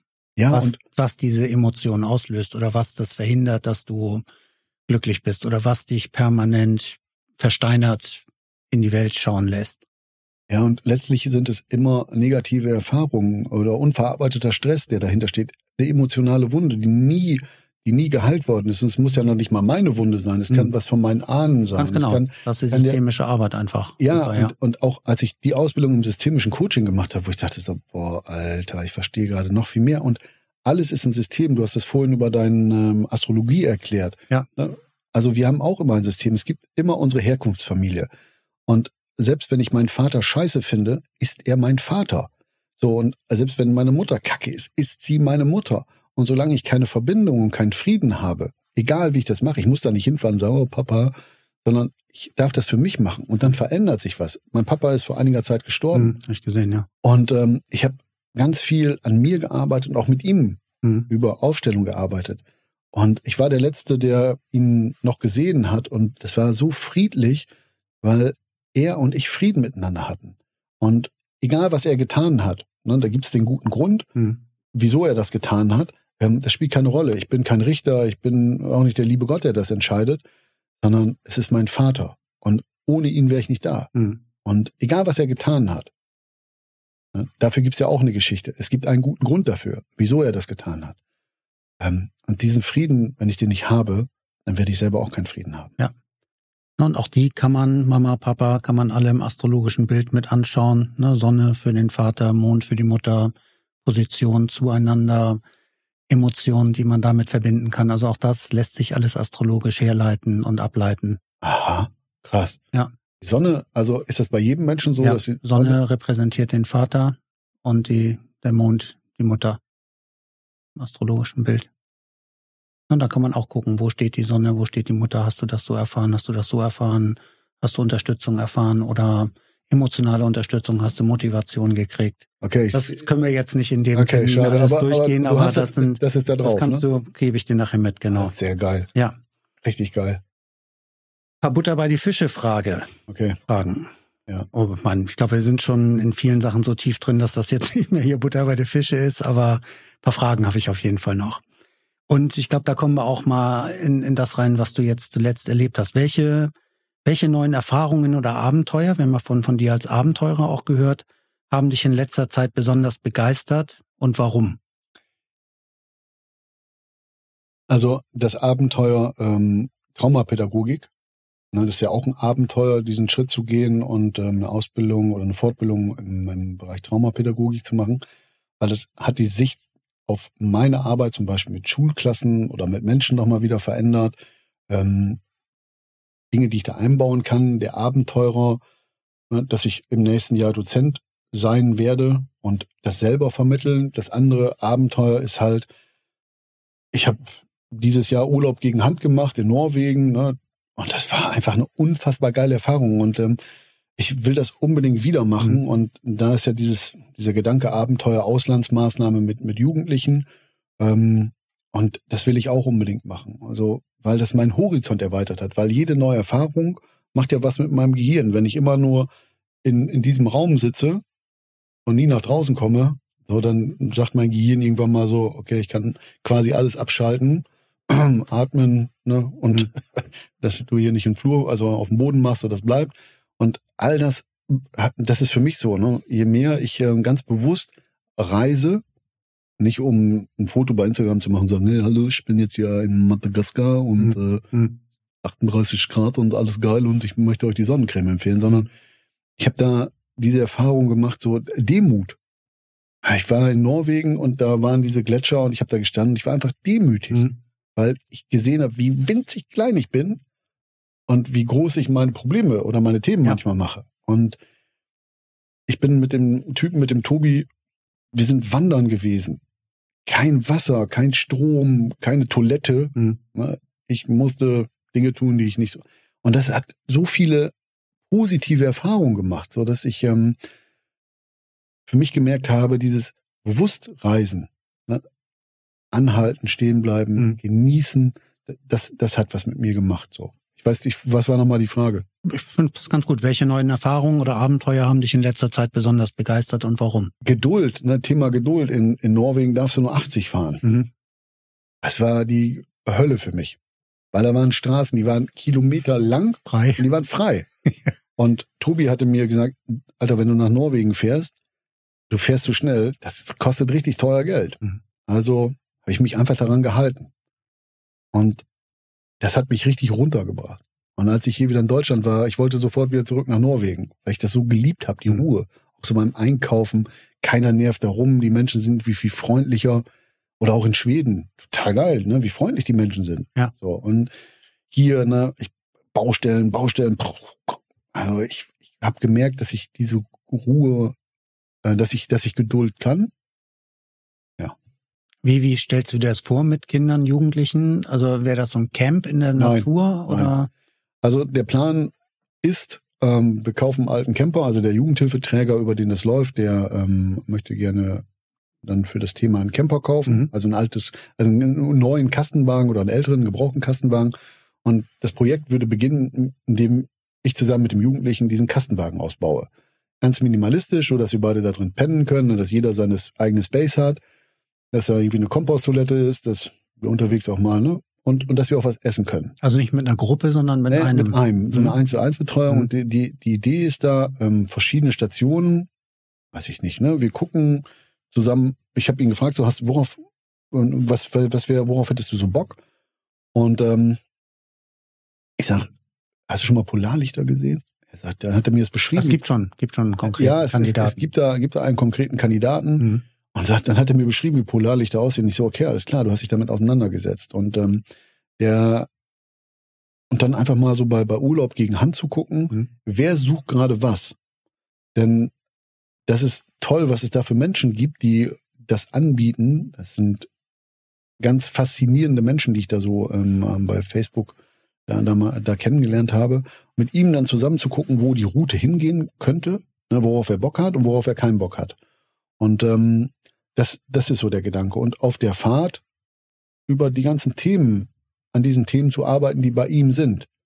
Oder auch bei dem anderen, beim anderen Jugendlichen. Und was für einem Alter sprechen wir da? Oder Also der, der, der gerade da ist, der ist äh, 15 Mhm. und der ist mit drei Monaten von seiner Mutter weggekommen und lebt seitdem mal hier, mal da, mal tralala. Und ähm, Hammertyp. Mhm. So deine Statur mit 15. Und äh, ganz liebenswerter Kerl, ne? Der Bock ist da. Äh, tatsächlich hat er jetzt ein bisschen Angst, weil ich sehr klar bin. Mhm. Ich habe ihm gesagt, so, ich, ich weiß, dass er zum Beispiel gewalttätig ist, ganz viele Körperverletzungsdelikte und ich habe ihm gleich gesagt, ich habe keine Angst vor dir. Mhm. Wie? Du packst mich an, dann ist das erledigt. Mhm. Das war etwas, ich glaube, das hat ihm noch keiner gesagt. Und das macht natürlich was mit ihm. Und der Gedanke, dass ich mal Bulle war, Mhm. das macht auch was mit ihm. Und, und ich habe gesagt, so, Thema Alkohol, ich dachte, du bist 15. Was denkst du? Glaubst du, dass wir eine Kiste Bier mitnehmen? Und das wäre wär so seine Idee gewesen. Ich habe mir gesagt, ne, wir werden definitiv keinen Alkohol mehr. Kein Buddy-Urlaub. So, und äh, wenn du denkst, du musst eine Zigarette rauchen, ja, dann musst du das eben machen, aber mach das nicht so, dass ich das sehe. Hm. Ähm, also ich rauche gerne mal eine Zigarre oder so und dann ist das okay. Wie lang soll der Trip werden? Drei Monate. Drei Monate. Oh. Also So, nicht zwei Wochen, sondern Nee, dann auch immer mit der Option, weil ich ja immer noch in meiner Ausbildung bin, dann wieder Richtung Deutschland zu kommen. Er wird dann in seine Pflegefamilie zurückgehen. Und ähm, sobald- innerhalb der drei Monate. Genau, also da werden irgendwie so ein paar Termine und dass wir dann, wenn wir dann wieder, was weiß ich, im, im Norden sind, in Friesland sind, dann noch mal kurz überlegen, auch wenn ich einfach, wenn wir Bock haben, in den Süden fahren, weil wir haben alle Möglichkeiten. So, wir können auch sagen, so, wir sind dann ganz spontan und wir fahren nach Italien. Mhm. So, wo, wo auch er gerade Bock drauf hat, so, dass wir darüber sprechen und ähm, Gibt es ein Ziel oder irgendwie was, was, wann eine Maßnahme dann erfolgreich ist? ja, das ist ja auch so ein Thema mit Zielen. Ne? Wessen Ziele, sind das? Sind das seine Ziele? Sind das die Ziele des Ja, aber irgendwie irgendwas, Mein- wenn man sagt, mein- mein- zeitlichen Rahmen. Ähm, für ihn ist ganz wichtig, Bindung zu haben, eine Bezugsperson zu haben. Es geht um Vertrauen Mhm. Und ähm, Klarheit, so m, was so sein Plan von seinem Leben ist und ähm, vielleicht auch nochmal sich den Gedanken darüber machen, ähm, sich seiner Herkunftsfamilie zu nähern. Mhm. Weil, hey, da müssen wir uns nichts vormachen. Ne? Wenn du musst, wenn du dir das so bildlich vorstellst, da ist immer noch die Nabelschnur, ne, die einfach rumhängt, die, die nirgendwo andocken kann, die, die immer wie so ein langer Faden hinter ihm hergezogen wird und er weiß nicht, wo er die andocken kann, weil dann will er das da andocken, dann reißt es wieder, dann will es da andocken und einfach auch, dass er die Stärke bekommt, ähm, einfach mal hinzugucken, was er will und, und wie er das machen kann und welche, welche, welche, welche Kompetenzen er schon hat. Und wenn so ein Ziel vorgegeben wird, dann ist es immer schwer, ne? Also wenn mir jetzt du sagen würdest, ich will meinen Sohn, der soll, wenn ihr so eine Reise machen würdet, ne, der soll nachher das und das können. Hm. Das ist deins. Nee, darum geht's mir. Das ist Ach so. auch nicht die Frage. Es so. ging eher, wirklich darum, wird sowas rausgearbeitet zu sagen, wo steht er, wo wollen wir hin? Also so wirklich Ja, individuell ja, auf ja. ihn. Nicht, dass der Träger sagt, der muss danach das Ave Nein, Maria nein. können Nein, oder gar nicht. irgendwas. Nein, da, da wird äh, drüber gesprochen, was so die Idee ist. Ja. Ne? Und da wird kein Ziel festgelegt, sondern ähm, eine Idee, was, was, was würde ihm helfen können, ähm, damit sich Dinge in seinem Leben verändern. Das heißt, klingt ja sehr exklusiv, klingt auch relativ kostspielig vielleicht, man weiß es nicht. Wer, wer trägt sowas dann? In die Jugendämter. Und das wäre jetzt wieder ein eigener Podcast, den wir machen könnten, so über Jugendämter, Jugendhilfeträger und so. Also das auch, also es ist so, es gibt so Jugendhilfeträger, das ist einfach, oder auch, auch Jugendämter, das, da geht es nie um die Kinder, mhm. da geht es nur um Geld. Mhm. Ja, Jugendhilfeträger verdienen einige unfassbar viel Geld mit den mhm. Kindern, machen durch Preisabsprachen, ballern die die Preise hoch für ein Kind, was schwer händelbar ist. Und ähm, es gibt Jugendämter, die, die müssen das einfach bezahlen, ne, weil sie die Kinder sonst nicht loswerden können. Also für die, ähm, viele Jugendhilfeträger ist das ein großes Geschäft. Und dann gibt's halt welche, die machen das aus Überzeugung. Und ähm, Natürlich verdienen die auch ihr Geld damit, weil auch ein, ein Wasserkopf in einer Jugendhilfeeinrichtung muss bezahlt mhm. werden. Mhm. Ähm, ähm, ich glaube, das ist von, von den Kosten her, denke mal, das hält sich noch im Rahmen. Also ich werde, würde durch so eine Fahrt nicht reich werden. Ne?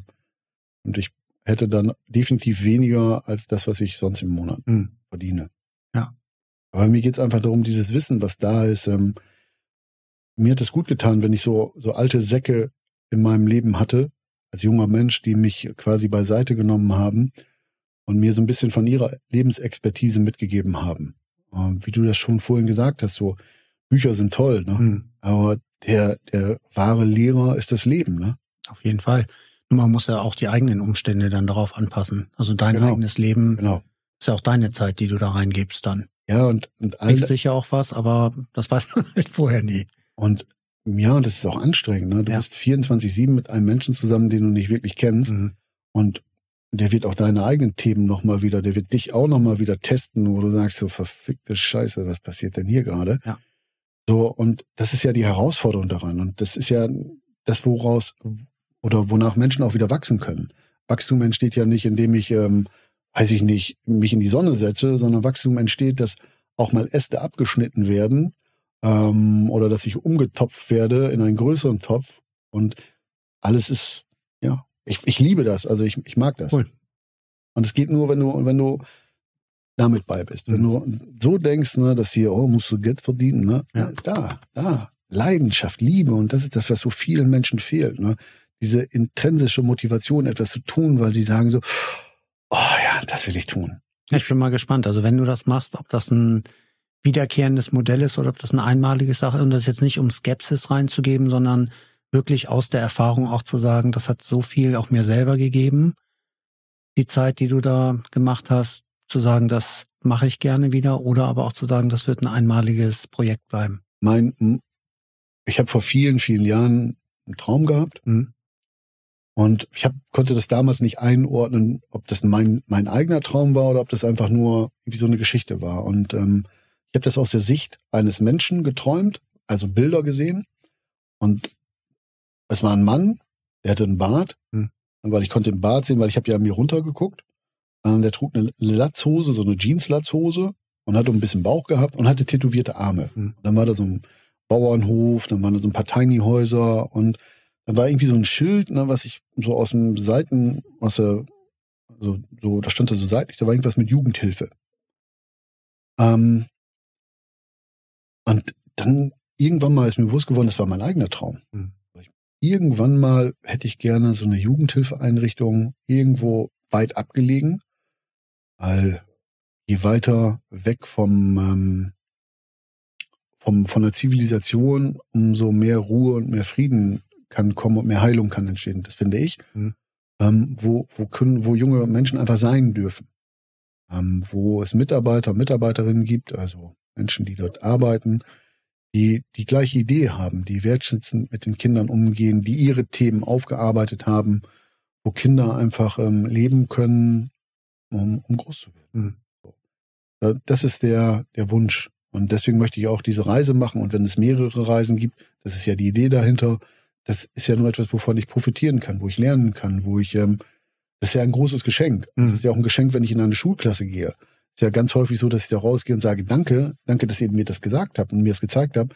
Das ist etwas wieder, wo ich wieder was lernen darf. Also alles, was wir bekommen, auch diese schwierigen Dinge, wenn wir das als Geschenk sehen würden, das wäre doch wäre zu viel verlangt, aber es wäre schon ziemlich das wär, geil. Das ist eine Erkenntnisreise. Das ist bei mir aber auch bei jeder Beratung, die ich mache, lerne ich auch unwahrscheinlich viel Neues dazu. Ja. Also es gibt auch da kein Schema F. Es gibt natürlich was, woran ich mich langhangel, wie ich vorgehe. Aber der Mensch und dann die Rückmeldung von dem Menschen vor mir öffnet bei mir jedes Mal auch irgendwie die Erkenntnistür, wo ich sage, ach, spannend, guck mal. Meine, Nehme ich mir auch mit, Dankeschön. Genau, und meine Business Coachin hat mich mal gefragt, was ist deine Motivation? Und ich habe gesagt, ich will Menschen, ich will mit Menschen arbeiten und ihnen helfen, mhm. unterstützen. Und mein Ziel ist es nicht, Millionär oder Millionärin zu werden, also Millionär zu werden, sondern mein Ziel ist es wirklich, weil es gibt nichts Geiles, weißt du, wenn du so ein Coaching machst oder du arbeitest mit Menschen und du siehst im Verlauf ihr Gesicht, ne? Du beobachtest und du siehst so erst die Härte und die Traurigkeit und auf einmal verschwindet diese Härte und diese mhm. Traurigkeit und so eine Weichheit kommt in ihr Gesicht und ähm, dann guckst du, und dann machen die ihre Augen auf und dann, ich sag meinen Klienten oder Klientinnen mal, links, links, da ist der Spiegel, guck schnell rein. Mhm. Dann gucken, sagen die so, ah.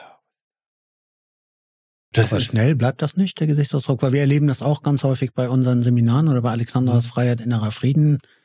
Ähm, kannst eigentlich jedes Mal sagen, dass es am Ende des Seminars die Menschen einen ganz anderen Ausdruck haben als am Anfang. Das, der bleibt ja erstmal. Der bleibt erstmal, klar ja. bleibt er. Nur ich finde das so geil, weil in diesem Moment, weißt du, die kommen ja mit einem Bild da rein, dann gehen sie wieder raus. Mhm. Das ist so, ich finde das so krass und ich merke das bei mir selbst auch. Ich, wenn mir jemand sagt, so, oh Dirk, da gab es so ein paar Situationen, da habe ich echt ein bisschen Angst vor dir gehabt. Boah, scheiße, Kacke, ne? Das macht was mit mir, also mhm. also arbeite ich daran. Und mhm.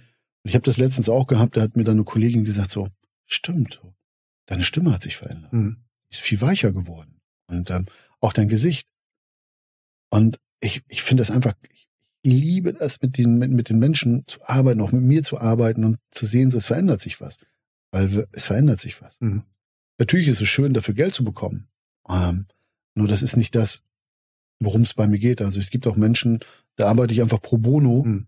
ähm, so mit meinem, mit dem aus dem Knast. Der hat einfach nicht die Kohle dafür, das zu bezahlen. Aber ich schätze den so sehr als Menschen und ich weiß, ähm, es geht vielleicht auch um mein Karma-Konto, das ist universell dann auch, ne? dass es dann genau. irgendwann schon einen Ausgleich dafür gibt. Nicht von der Person, aber irgendwo wird dafür gesorgt. Genau, so und ähm, deswegen, wenn Menschen zu mir kommen und sagen, du, ich habe nicht das Geld dafür, dann sage ich so, weißt du was, was hast du? Hm. Das ist okay, alles klar. Hm. Wir machen es trotzdem. Weil ich, ich, ich liebe es, ich liebe es wirklich, dieses so, Ah, das ist so, so ein schönes Gefühl für den Menschen und auch für mich. Ich bekomme ja auch eine Rückmeldung, mhm. indem ich sein Gesicht angucke, wo ich denke so, Geil, ey. So und ja. Ah. Darf ich noch eine Frage stellen? Geht noch bei dir? Du, ähm, ich habe nichts vor. Ich muss morgen, habe ich erst was vor. Als jemand, der Harmonie und Gerechtigkeit sucht, wie gehst du mit Konflikten um und wie findest du einen Ausgleich zwischen deinen Bedürfnissen und denen anderer? Okay, ähm, das ist noch ein Thema bei mir. Ähm, Harmonie ist mir wichtig und ähm, um Harmonie zu erreichen, schlucke ich auch viele Sachen. Mhm. Schluck das einfach runter. Nur ich kann das nur bis zu einem gewissen Punkt runterschlucken. Und dann kommt die ganze Scheiße hoch. Und dann entsteht ein Konflikt. Und ähm, es gibt Konflikte, also ich bin, ich liebe Konflikte, ich gehe in jeden Konflikt rein. Nur es gibt Situationen, wo das dann noch immer wieder Dinge bei mir antriggert. Und momentan muss ich sagen, dass es immer mal wieder Situationen gibt, gerade so in Beziehung, äh, Mann, Frau, ähm, wo es dann am Ende daraus hinausläuft, dass der eine links geht und der andere rechts geht. Mhm. So, und ähm, wenn ich Konflikte mit, mit Menschen in anderen Situationen habe, dann läuft das ganz entspannt, ganz easy peasy. Aber tatsächlich ist es ähm, das so dieses Mann-Frau-Thema, die große Wunde, dieses Kollektiv, was noch bei, bei uns allen ist, so, ähm, wo ich noch wieder hingucken darf. Was? Was grinst du gerade so? Ich weiß nicht, ob das für alle gilt. Also auch da sind wir dann ja schon fast wieder bei einer Schablone, die wir nicht über alle ziehen können, ob alle das Mann-Frau-Thema haben. Also ich, ich glaube, mhm. dass ähm, gerade bei den Männern eine große kollektive Wunde ist. Und ich glaube auch, dass das bei den Frauen so ist. Und ich bin auch davon überzeugt, dass über diese ganzen Jahrtausende auch zwischen Mann und Frauen, Männern und Frauen immer noch ähm, eine, eine Wunde existiert. Wenn man es kollektiv sieht, ja. definitiv. Also ne, auch das ist ja schon systemisch dann fast. Genau. Und natürlich gibt es Männer oder Frauen, die schon viel weiter sind. Ja. So, wo ich dann immer denke, so geil, ich hätte bisschen was von. Mhm. So, die, die, gibt es zu 100 Prozent. Ähm, nur ich denke, dass es im Großen und Ganzen immer noch okay, ja. eine ganz, ganz große Wunde gibt. Und die gibt es bei mir. So, und da arbeite ich dran, da gucke ich, dass ich das hinbekomme, weil das mein großer Wunsch ist. Ja. Und ich denke auch, das lässt sich nicht durch Quotenregelungen oder irgendwas beheben, sondern das ist einfach Bewusstsein, ne, was sich entwickeln muss und was sicher noch Zeit braucht, dass es in die Ausgeglichenheit kommt. Weil es geht ja auch nicht darum, dass es jetzt ins Gegenteil umkippt, sondern es soll ja möglichst harmonisch mit allen miteinander gehen. Also das wäre mein Wunsch auch. Harmonie wäre, es wäre so schön, wenn wir alle harmonisch mitten, also wenn das alles Harmonie wäre, wie, wie geil wäre, wäre unsere Welt. Ne? Das wäre für, also ich weiß gar nicht, unvorstellbar gerade. Mhm. Für mich ist das unvorstellbar. Mhm. Und ich glaube, dass es für viele Menschen auch unerträglich wäre, wenn es so harmonisch wäre. Ne?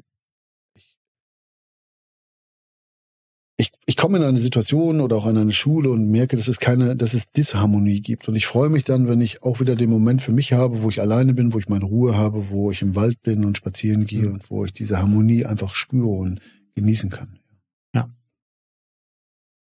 Was motiviert dich dazu, ständig neues Wissen zu erlangen und wie integrierst du dieses Wissen in deinen Alltag?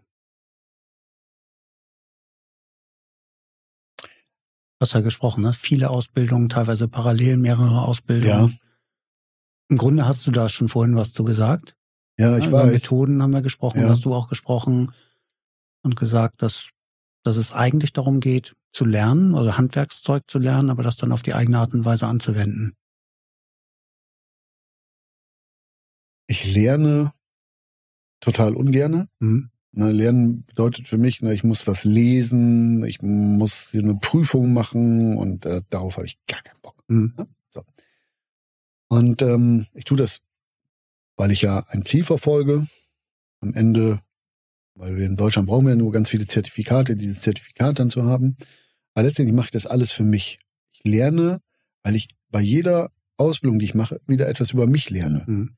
Bekomme ein ganz anderes Verständnis für mich. Ich habe meine meine Persönlichkeitstrainerausbildung gemacht, dachte so, Alter, was passiert hier gerade mit mir? Ich habe das nach, nach jedem Modul Traumapädagogik.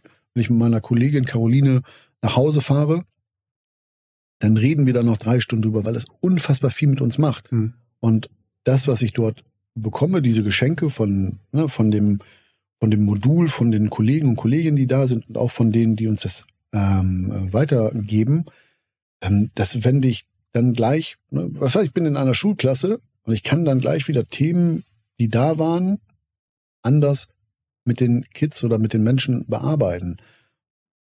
In jeder Ausbildung lerne ich etwas und das ist manchmal ganz viel. Und wenn ich in einer Ausbildung bin, was weiß ich jetzt, Traumapädagogik, da, da kommen dann wieder Themen auf einmal aus dem NLP, was ich da gelernt habe, wo ich gemerkt habe, okay, das habe ich schon gar nicht mehr gesehen. Mhm. Es werden also wieder alte Dinge in mein Gedächtnis gerufen, die ähm, ich dann wieder anwenden kann. Man kann auf jeden Fall sagen, dass die praktische Anwendung enorm hilft, das Ganze zu vertiefen und zu verstehen, oder? Also es reicht nicht, das alleine nur zu lernen und dann für sich damit rumzusitzen oder rumzugrübeln, sondern es braucht die Anwendung, es braucht das Lernen. Also ich finde das alles toll, dass es so viele Online-Ausbildungen gibt mhm. und ähm, ich würde niemals eine Online-Ausbildung machen, mhm.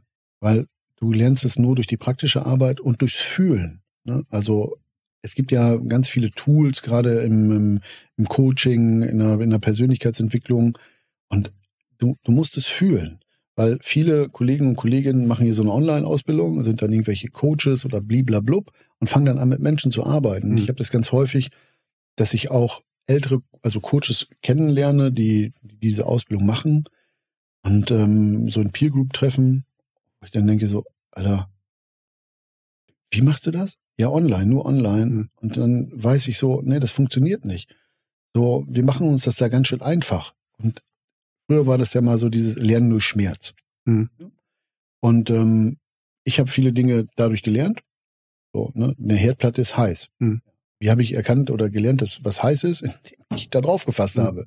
Ich meine Finger verbrannt und ich wusste, das ist heiß. Ähm, und heute ist es so, ich lerne viele Dinge durchs Fühlen.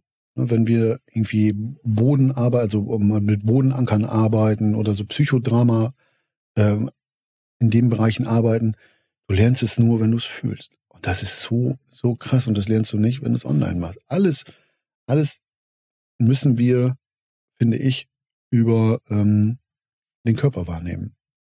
Ja, vor allem durch das Tun, ne? durch, genau, das, durch praktische, das Tun. praktische Tun. Da ist der Kopf ja mit eingeschlossen, Genau. also auch da Strategien zu entwickeln oder zu überlegen, wie überwinde ich das? Und du hast von, von der Schulklasse gesprochen, die gemeinsam was erreicht haben, was erwachsene Manager oder Führungskräfte vielleicht nicht haben, weil da die Egos im Weg stehen Ja. und alles querschießt.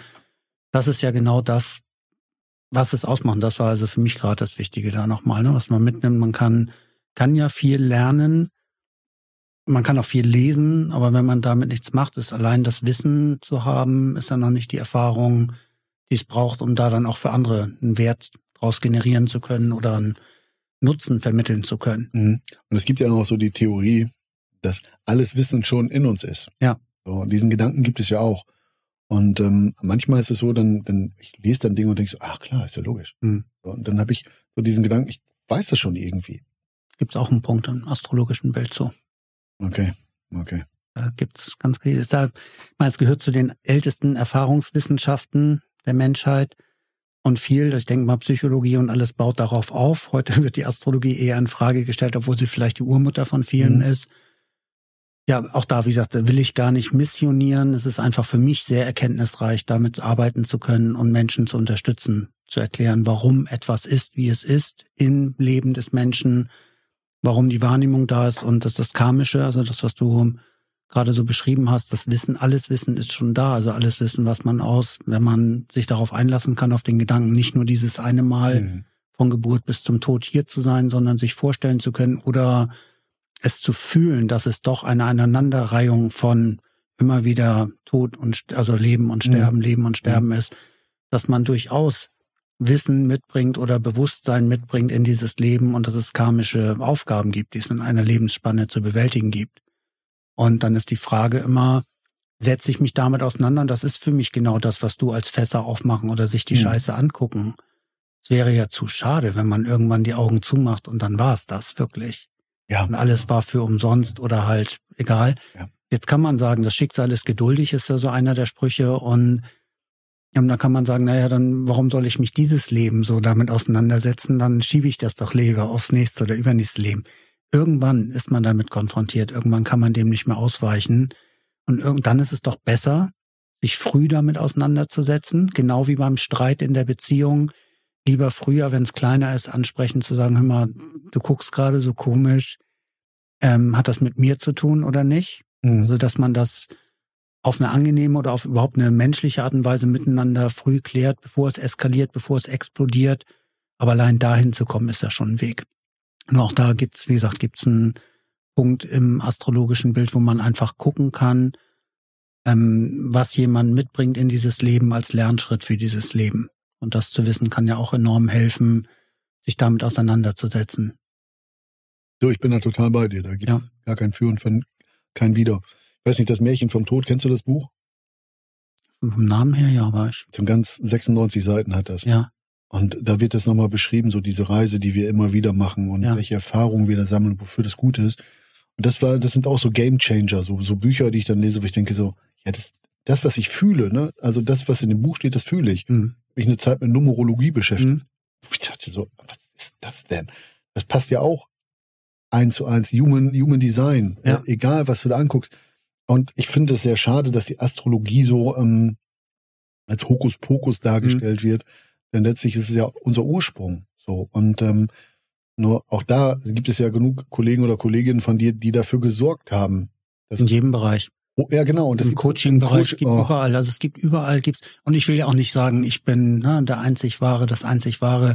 Ich mache es in meinem Verständnis in der Art und Weise, wie ich es bestmöglich für mein Gegenüber gestalten kann. Ich gestalte meine Readings so, ich bereite das vor, das ist ein, eine Präsentation mit fast 20 Seiten, wo ich Schritt für Schritt erkläre, zeige an, auf dem Bildschirm, wo ich das herhabe. Also nicht, dass ich jetzt irgendwas aus der Luft greife, sondern meinem Gegenüber erklären möchte, und am Ende gibt's die Aufzeichnung von dem Call und es gibt meine Präsentation dazu, dass es nachgearbeitet werden kann. Und das kann man einmalig machen und das ist dann auch hilfreich für den Moment. Aber das ist wie, wie du es wahrscheinlich auch in deiner Erfahrung kennst. Mit einem Mal ist es selten getan, wenn man tiefer kommen will. Dann macht es durchaus Sinn, so etwas in einer gewissen Regelmäßigkeit zu machen. Mhm. Und dann sind durchaus sehr, sehr spürbare Erfolge möglich von Monat zu Monat, was sich verändert mit dem aktuellen, was da ist an Chancen, an Herausforderungen zu arbeiten und das mit Unterstützung astrologischer Energie oder der, der Sterne, dem, was ich da analysiere und mit auf den Weg geben kann, dann sind tolle Entwicklungen möglich. Mhm. Im Grunde an jedem Alter und in jeder Lebenssituation. So, und du, du hast gerade gesagt, du bist nicht der Beste oder tralala oder das. Ich bin, weißt du, ich bin zu dir gekommen, weil ich bei dir gemerkt habe, du bist ehrlich und du bist mhm. authentisch. So, und deswegen bin ich irgendwie 400 Kilometer hergefahren ja. und fahre auch 400 Kilometer zurück, weil du das auch, du strahlst das aus und das nehme ich so bei dir wahr. Das mhm. ist von der ersten Sekunde ab gew so gewesen, dass du nicht irgendwie so ein Hokuspokus-Heinz bist, sondern du bist Armin Ballhorn und du stehst hinter dem, was du tust und du, du. 100 Prozent. Ja, ja, genau, so Punkt. Ja. Und deswegen bin ich auch hergekommen, weil ich, das ist meine Art der Wertschätzung, dir zu zeigen, so, ich finde, dass du ein geiler Typ bist. Danke. So, und ich finde, dass du da der Beste bist. ja, scheiße, Kompliment. ja, Kompliment. Das oh, nehme, ich, nehme ich jetzt ah, mal. Ah, nimmst du, gut, schön. Das nehme ich jetzt mal, danke. Ja. Ach, was haben wir noch? Wer Fragen hätte ich jede Menge noch. Ja, er guckt immer auf die Uhr, weil wir reden hier schon unfassbar lange. Ja. In welchen Situationen oder unter welchen Umständen fühlst du dich besonders inspiriert und kreativ?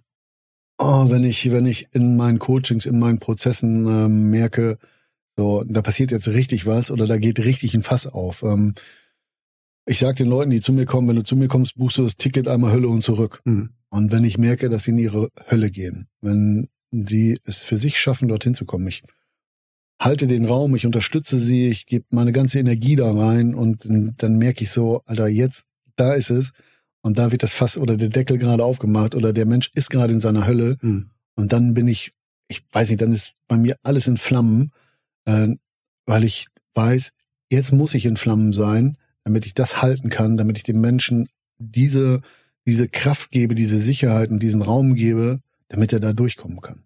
Hattest du in deinem früheren Leben ähnliche Erfahrungen oder würdest du sagen, das ist jetzt wirklich was einzigartig? Also, also das darf, kehrt wieder bei unterschiedlichen Personen. Aber hast du auch eine Entwicklung in dir, wo du sagst, ja. in der Form habe ich das früher keine Zufriedenheit in mir gespürt, ich habe das, das, heute erlebt? Ich habe also in, in meinem alten Leben, du meinst die Polizei, ne? Ja. Hm. Weil in meinem früheren Leben, da habe ich ganz andere Sachen, hm. Kreuzzüge und so. Hm. Ich habe ähm, bei der Polizei diese Art der Wertschätzung so nie kennengelernt, bis ich, oh, das war nach 25 Jahren Polizei, da habe ich, war ich im Bereich Rauschgiftkriminalität und ähm, wir hatten damals ein großes Verfahren gegen einen, einen Menschen dort, der ja ganz viele junge Menschen involviert hatte, die dann seine Bunker waren, wo er seine Drogen mhm. abgeliefert hat. Und da war eine junge Frau, ein junges Mädchen damals, die war glaube zu dem Zeitpunkt 18, als wir das ganze Ding hochgehen lassen haben. Und in der Vernehmung bin ich sehr eindrücklich gewesen und habe ihr gesagt, was so mit ihrem Leben passiert, wenn sie so weitermacht. Und dieses, dieses, diese Frau, dieses junge Mädchen ist in Vergessenheit geraten irgendwann mal, ne, weil viele neue wieder kamen. Und irgendwann bekam ich bei Facebook eine Nachricht von diesem jungen Mädchen. Hallo Herr Grüner, hätten Sie Zeit für mich? Hm. Was will sie? Okay, dann habe ich sie eingeladen. Sie kam zur Dienststelle damals und hat mir erzählt, so die, also die sah total gut aus, die war, also die war glücklich. Und ähm, hat sie mir von ihrer Schule erzählt, 1,8 Abschluss, bla bla bla. Ich sage, wie bist du hier, weil du ein bisschen flexen willst, wie, wie geil du bist und so. Also wie, wie toll du das machst. Mhm. Ähm, nee, ich sag, was, was, ich verstehe, also ich habe das nicht verstanden, wo, wieso sie da war. Nee, ich wollte mich bei, bei, bei dir bedanken. Ja. Er sagte, wenn du nicht gewesen wärst, dann wäre ich nicht da, wo ich jetzt bin. Ich habe geheult. Hm. Und das war der Moment, wo ich gesagt habe, das, davon will ich mehr haben. Ja. Weil das hat so in mir so ein, weiß ich nicht, das war, da ist irgendwas bei mir vorbeigekommen, man hat richtig Feuer da, also richtig Kohlen nochmal reingeworfen. Und ich habe das danach ganz, ganz häufig gehabt. Mhm. Immer wieder. Und ich habe das äh, in den Schulklassen erlebt, dass ich so ein, so ein Feedback bekommen habe. Und es gab auch ähm, Leute, die mir das gesagt haben. Wenn du nicht da gewesen wärst, dann wäre mein Leben in ein, eine andere Richtung gelaufen. Ja. Und ähm, ich habe das auch in der Jugendhilfe erlebt. Da ist einer, der ja, das immer noch diese, diese tiefe Verbindung, der einfach dankbar dafür ist, dass ich, dass ich da bin. Mhm. Und ähm, ja. Finde ich sehr, sehr schön. Also ich bin wirklich, ich bin sehr, ähm, sehr, sehr hardcore unterwegs gewesen mhm. früher. Mhm. Ähm, war auch sehr aggressiv. Und aber das ist ja nicht mein Naturell.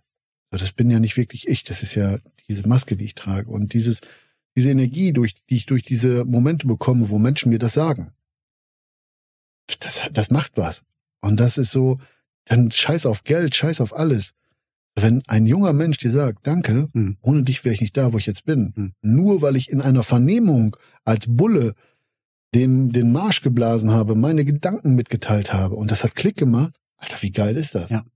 So und das, ich habe im Bereich Kinder- und Jugendkriminalität da habe ich ganz viele von gehabt. Ich habe mein Büro habe ich mit zwei Beschuldigten leergeräumt. Und die waren traurig, dass ich weggegangen bin. Mhm. So, weil ich etwas bei ihnen bewirkt habe. Und ich, ich schaffe es, bei Menschen etwas zu bewirken, einen, Impuls zu geben. Und selbst wenn die denken, ich bin Arsch in dem Moment. Und trotzdem bin ich in ihrem Kopf. Und ich schaffe es, bei ihnen was zu bewegen. Alter, das ist das Schönste überhaupt. Das ist das schönste Geschenk, was mir ein Mensch geben kann, ähm, wenn ich das in seinem Gesicht sehe, wenn ich das fühle und wenn er mir nach im Nachgang noch, was weiß ich, ich bekomme eine E-Mail oder ich bekomme bei Instagram. Social Media, wollte ich sagen, das, Social ist, das Media, ist ne? schön, ne? dass es und das ich, gibt und ich, auch und ich lese das und ich weiß, ja. ich weiß, da sind Jugendliche, bei denen ich richtig auf den Sack gegangen bin, die gekotzt haben, wenn die mich gesehen haben, weil die mich einfach scheiße finden, weil ich nämlich genau ihre Themen anspreche. Hm. Äh, das interessiert mich nicht. Die, die, die mag ich genauso. Ne? Die finde ich total geil, dass sie mutig sind, sagen, boah, Alter, du gehst mir auf den Sack. Hm. Aber diese, diese Kinder oder die jungen Menschen oder auch ältere Menschen, die mir sagen, so, boah, Dirk, ohne dich wäre ich nicht da, wo ich jetzt bin. Das ist doch das Geilste überhaupt. Also, das ist so, ich, das ist mein, mein, mein, mein, ja, das ist mein, dafür bin ich hier. So, ne, ich, der Zweck meiner Existenz, was ist der Sinn meines Lebens? Der hm. Sinn meines Lebens ist das, anderen Menschen die Hand zu reichen, die einfach am struggeln sind. Und die Hand so lange festzuhalten, wie sie das wollen. Hm. Und ähm, zu merken, so, ich kann was bei denen bewirken. Ich. Hm. So, ne, wo Menschen gesagt haben, aus dir wird nie ein guter Polizist, ne? Nochmal Grüße an Dieter Käufer. Ich bin ein richtig geiler Polizist geworden. Das hat was mit mir gemacht, als er das gesagt hat, 1992. Mhm. So, und ähm, ich, ich weiß, dass viele Menschen ähm, das nicht verstehen können, weil sie diese Erfahrung noch nicht gemacht haben. Das ist so unfassbar schön, wenn Menschen das tun und sagen, hey, danke.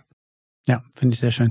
Ist auch, also Social Media finde ich dafür einfach ein Segen. Ne? Es ist ja auch nicht nur Segen, aber für sowas und auch nicht, dass man sich da komplett beweihräuchern will, aber das habe ich auch schon erlebt, dass Menschen aus meiner aus beruflichen Schnittpunkten, die wir hatten mal irgendwann, wo ich Vorgesetzter war oder irgendwas, mhm. mir schreiben, ne, du hast damals möglich gemacht, dass ich nach Berlin gehen konnte, mhm. was auch immer. So, es ist schön, finde ich einfach. Es ist schön, wenn man da wieder merkt, das hängt doch alles miteinander zusammen. Es ist jetzt nicht nur eine Begegnung, die schön oder schwierig gewesen sein kann, sondern es halt nach und wenn es positiv nachhalt oder wenn es auch herausfordernd nachhalt, aber etwas in Bewegung setzt, wie du sagst. Ne? Also das, du sagst den Leuten schon hart ins Gesicht, was Phase ist. Und das ist nicht immer geil, das zu hören. Na, das ist ja dann wirklich den Widerstand in sich selber abzubauen und zu sagen, okay, eigentlich würde ich dem gerne jetzt richtig eine reinzimmern, ob verbal oder physisch. Aber irgendwann macht es dann vielleicht doch mal Klick und setzt ein, nachzudenken, zu sagen, oh scheiße, der hat recht gehabt. Ich bei der Polizei, ähm, ich war Schusswaffeneinsatztrainer ganz lange und ich bin auch von meinem damaligen Kollegen äh, immer wieder so zu Amok-Trainings eingeladen worden. Mhm. Als Co-Trainer und als Täter. Mhm. Und wir sind ähm, sehr hart mit den Kollegen und Kolleginnen damals vorgegangen, haben auch jede, jede Situation, wo etwas schiefgelaufen ist, sofort sanktioniert. Mhm. Ähm, lernen durch Schmerz. Mhm. Und die Kollegen haben damals immer gesagt, so, Grüni und Christian, ihr seid Arschlöcher, richtige Arschlöcher. Aber eins wissen wir, wenn wir in diese Situation kommen, wir kommen da raus. Mhm. Und die Blumen sind euch sicher. Und um mehr geht's doch gar nicht. Also mehr will ich doch gar nicht. Ich will doch, dass die Menschen am Ende ähm, für sich etwas Positives machen können, oder? Fall, ja. So und ich will nicht von denen gefeiert werden. Es gibt Menschen, die kommen zu mir und das funktioniert einfach nicht zwischen uns beiden. So, ich bin nicht was für jedermann. Hm. Es gibt Leute, das wird nicht harmonieren. Harmoni harmonisieren? Harmonieren. Harmonieren, ja. ja. Das, das funktioniert einfach nicht. Die kommen, die ziehen das trotzdem durch und sind am Ende enttäuscht, weil es nicht klappt. Mhm. Ähm, ja, aber da kann ich ja nichts für. So und ähm, ich will auch nicht, dass Menschen mich feiern oder so. Ne? Ich will auch nicht, dass einer ein Denkmal errichtet, oder, ja. sondern mir reicht das, dass da, dass ich alleine, dass ein Mensch sagt, ich habe sein Leben verändert. Dann ist doch, das ist doch das Geilste, was ich machen kann. Und wenn das mehrere sind, dann, dann, dann ist das doch ein unfassbar, das ist so ein riesengroßer Blumenstrauß, den ich vor mir hertrage. Und das ist doch einfach geil. Ja, in dem, in der Gewissheit, dass die auch irgendwen anderen damit wiederum inspirieren können, was zu verändern, kann man eine positive Kettenreaktion in Gang setzen. Ja, und es geht auch einfach darum, ein bisschen Liebe in die Welt zu bringen. Und ja. ähm, ich mache das auf meine Art und Weise, wo manche sagen so, mm, wer bringt Liebe in die Welt? Mhm. Ja, ich, ich bringe Liebe in die Welt. Das mache ich auf meine Art ja. und Weise.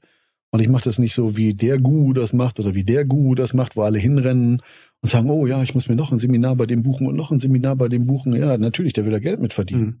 So, und ich will das auch und das wird so auch. Wir wollen ja auch irgendwie einen Schnitzel kaufen ja. oder eine Pommes mal oder, ne? Ich, ich nutze das nicht aus, der, das Leid der Menschen. Ich will mhm. einfach, dass sie, ja, auch schon wieder ein neues Thema. Wie viele Podcasts könnten wir eigentlich machen? Oh, kommen noch ein paar. Ah, verdammt. Ist aber auch, wir sind ja noch ganz am Anfang. Also jetzt nicht dieser Folge, aber am Anfang von Moin Leben und du hast ja vielleicht auch noch ein bisschen was vor. Haben wir davon auch schon vorher ja, ja. Mal gucken, was kommt. Äh, Kommunikation haben wir besprochen. Was bedeutet es für dich, persönliches Wachstum zu erleben und wie gehst du Herausforderungen an, die dich an deiner, nee, aus deiner Komfortzone herausfordern? Das ist mein Magen, weißt du das gerade? ähm, Herausfordernd, ja. Können wir nach der Folge ich hab, ich hab, den füllen. Ich habe einen, ähm, einen, einen Ausbilder-Mentor, Dennis Herold, bei dem habe ich mein NLP gemacht und mein ähm, systemisches Coaching. Der hat zu mir gesagt, sagt er, egal was für eine Scheiße da gerade auf dich, du stellst dich jedem, ne? Du brauchst das auch, ne? Ja, und für mich ist das so, wenn ich merke, da kommt so ein Riesenberg Scheiße auf mich zugerollt, dann gucke ich mir den an und dann ist das so Anlauf und rein da. Ich, ich persönlich glaube für mich, dass ich ganz viel auch über den Schmerz lerne. Mhm. Und ähm, ich finde das einfach geil. Ich finde das geil, wenn so ein Ding kommt, ne? ob das auch in den ganzen Ausbildungen, die ich gemacht habe, ich bin immer, wenn jemand fragt, so, wer kann das mal mit mir vormachen, ich stehe immer auf. Ich habe auch keine Angst, mir ein Thema anzugucken. Ich habe, ich habe da einfach keine Angst mehr vor. Und ich finde das, ich, das, ich komm, bin jedes Mal werde ich so ein Stückchen größer und gerader. Und ich merke so, dass, na, da kommt wieder neues Puzzlestück dazu, neues Puzzlestück dazu. Das ist wie so ein Tetris. So, kommt wieder was Neues, da kommt was weg und schon kann was nachsinken oder nachsacken und es kann sich wieder eine neue Reihe bilden. Ne? Ist wie so ein Tetris-Spiel, das Leben. Und ähm, wenn du das spielen willst, dann, dann läuft das auch, dann ist das wie so ein Fluss. Und dadurch, dass ich mich diesen Herausforderungen stelle, ist, ist das so ein Flow und das ist pures Wachstum. Ne? Natürlich gibt es Momente, wo ich dann auch zu Hause meine Gewichtsdecke nehme, mein Kuscheltier nehme und sage so, haltet alle die Fresse und lasst mich in Ruhe. Und das darf sein, weil es sind die Tage, an denen hier ganz viel neu sortiert wird und auch wieder ganz viel heilen darf. Lässt sich das lernen oder ist das Veranlagung, würdest du sagen? Also dein Umgang damit? Das, also ich habe das meiner Mutter mal gesagt, dass ich unfassbar dankbar dafür bin, dass ich ähm, so groß geworden bin, wie ich das bin, weil sie mir ganz viele Dinge äh, mitgegeben hat, auch diese Stärke. Mhm. Ähm, ich kann ganz, ganz viel aushalten und ich glaube, dass ich, ähm, dass das auch Prägung ist durch, durch unsere Eltern, durch die Stärke, die sie selber haben. Und ähm, ich weiß nicht, ob das erlernbar ist. Kannst du ja, nicht sagen. Vielleicht ein Lernschritt ist. Also auch da, ne, aus unserer Überzeugung, ist es ja so, dass man sich seine Eltern aussucht vor der Geburt schon. Ja. Dass man dementsprechend in ein bestimmtes Elternhaus mit bestimmten Themen geboren wird, ja. die halt jetzt anstehen, ja. mit denen man sich auseinanderzusetzen hat. Und da, da ist dann auch immer diese Schuldfrage, müssen wir uns, weil wir in einer bestimmten Region auf der Erde geboren worden sind, schuldig denen gegenüber fühlen, die nicht in der gleichen Region geboren wurden. Wenn ich das aus karmischer Sicht sehe, könnte der eine sagen, du machst dir das sehr einfach, weil du bist mit Privilegien aufgewachsen. Aber ich mag diesen Sprech nicht, ähm, weil Themen haben wir alle zu bewältigen. Und dieser vermeintlich leichtere Weg, den wir per Hautfarbe, Geburtsort oder was auch immer sozialen Umfeld haben. Ich weiß nicht, ob es wirklich dadurch leichter ist, mit dem Leben zurechtzukommen. Und meine Aufgabe ist ja, mich meinem Leben zu widmen und meinem, meinen Kram oder meine Fässer aufzumachen, um in dem Bild zu bleiben und meine Scheiße aufzuräumen. Ich kann mich nicht um die Scheiße aller anderen kümmern. Also das Thema Schuld ähm, ist nicht mein Thema, ja. weil was ist Schuld? Aber es wird so viel damit gearbeitet. Ja, das ist aufgedrückt. Ja, und das ist ja etwas, wo viele Menschen mitarbeiten und sagen, du hast Schuld daran. Ich habe an gar nichts Schuld. Hm. Also, denn alles, was ich tue oder getan habe, wenn wir wieder bei dem guten Grund sind, alles hat einen guten Grund. Und ich weiß, es wird jetzt wieder einige so, die sagen so, oh ja, aber der Typ der Kinder und bla bla bla. Ne? Hinter jedem Verhalten steckt eine positive Absicht. Hm. Und ähm, ich habe nicht daran Schuld, dass ich hier geboren worden bin. Ich habe auch nicht daran Schuld, was mein Opa oder meine Oma mal gemacht hat. Ich habe hab da keine Schuld dran. Das betrifft mich auch nicht. Da bin ich wirklich ähm, total bei mir. Ähm, das ist mein Leben. Das ist nur mein Leben. Und ähm, wenn jemand sagt so, ja, Grüni, du bist ja da und da geboren und deine Eltern haben das und das gemacht. Ja, und jetzt? Hm. So, was ist gerade dein Thema? Wieso sprichst du mit mir darüber? So, das ist ja nicht mein Thema, sondern das Thema ist anderer Menschen. Und ähm, auch, auch hier in dieser Gesellschaft ein großes Thema, Schuld und Scham. Ja. So, ne, du hast Schuld und der hat Schuld, haltet doch mal die Fresse so, ne? Das ist euer Ding. Und ähm, der sollte, da muss sich schämen. Ne? Das sagen Mütter zu ihren Kindern, die sagen, du bist schämlich, weil du die ganze Zeit Pommes frisst und so fett bist und schämlich, ne? Mit dir will keiner was zu tun haben. Oh, ey, da merke ich gerade, da kriege ich wieder so ein bisschen ähm, eine kleine Hasskappe. Das sind, ja, neuer Podcast. Schuld und Scham. Auch gut. Gibt's aber vielleicht schon, ne? Von wem? Ich weiß es nicht. Ja, Ich schaue nur. Ich schau. na nix. Äh, Ich habe noch ein paar Fragen. Und zwar Intuition scheint, scheint eine starke Rolle in deinem Leben zu spielen. Nein. Kannst du ein konkretes Beispiel nennen, bei dem dir deine Intuition den richtigen Weg gewiesen hat?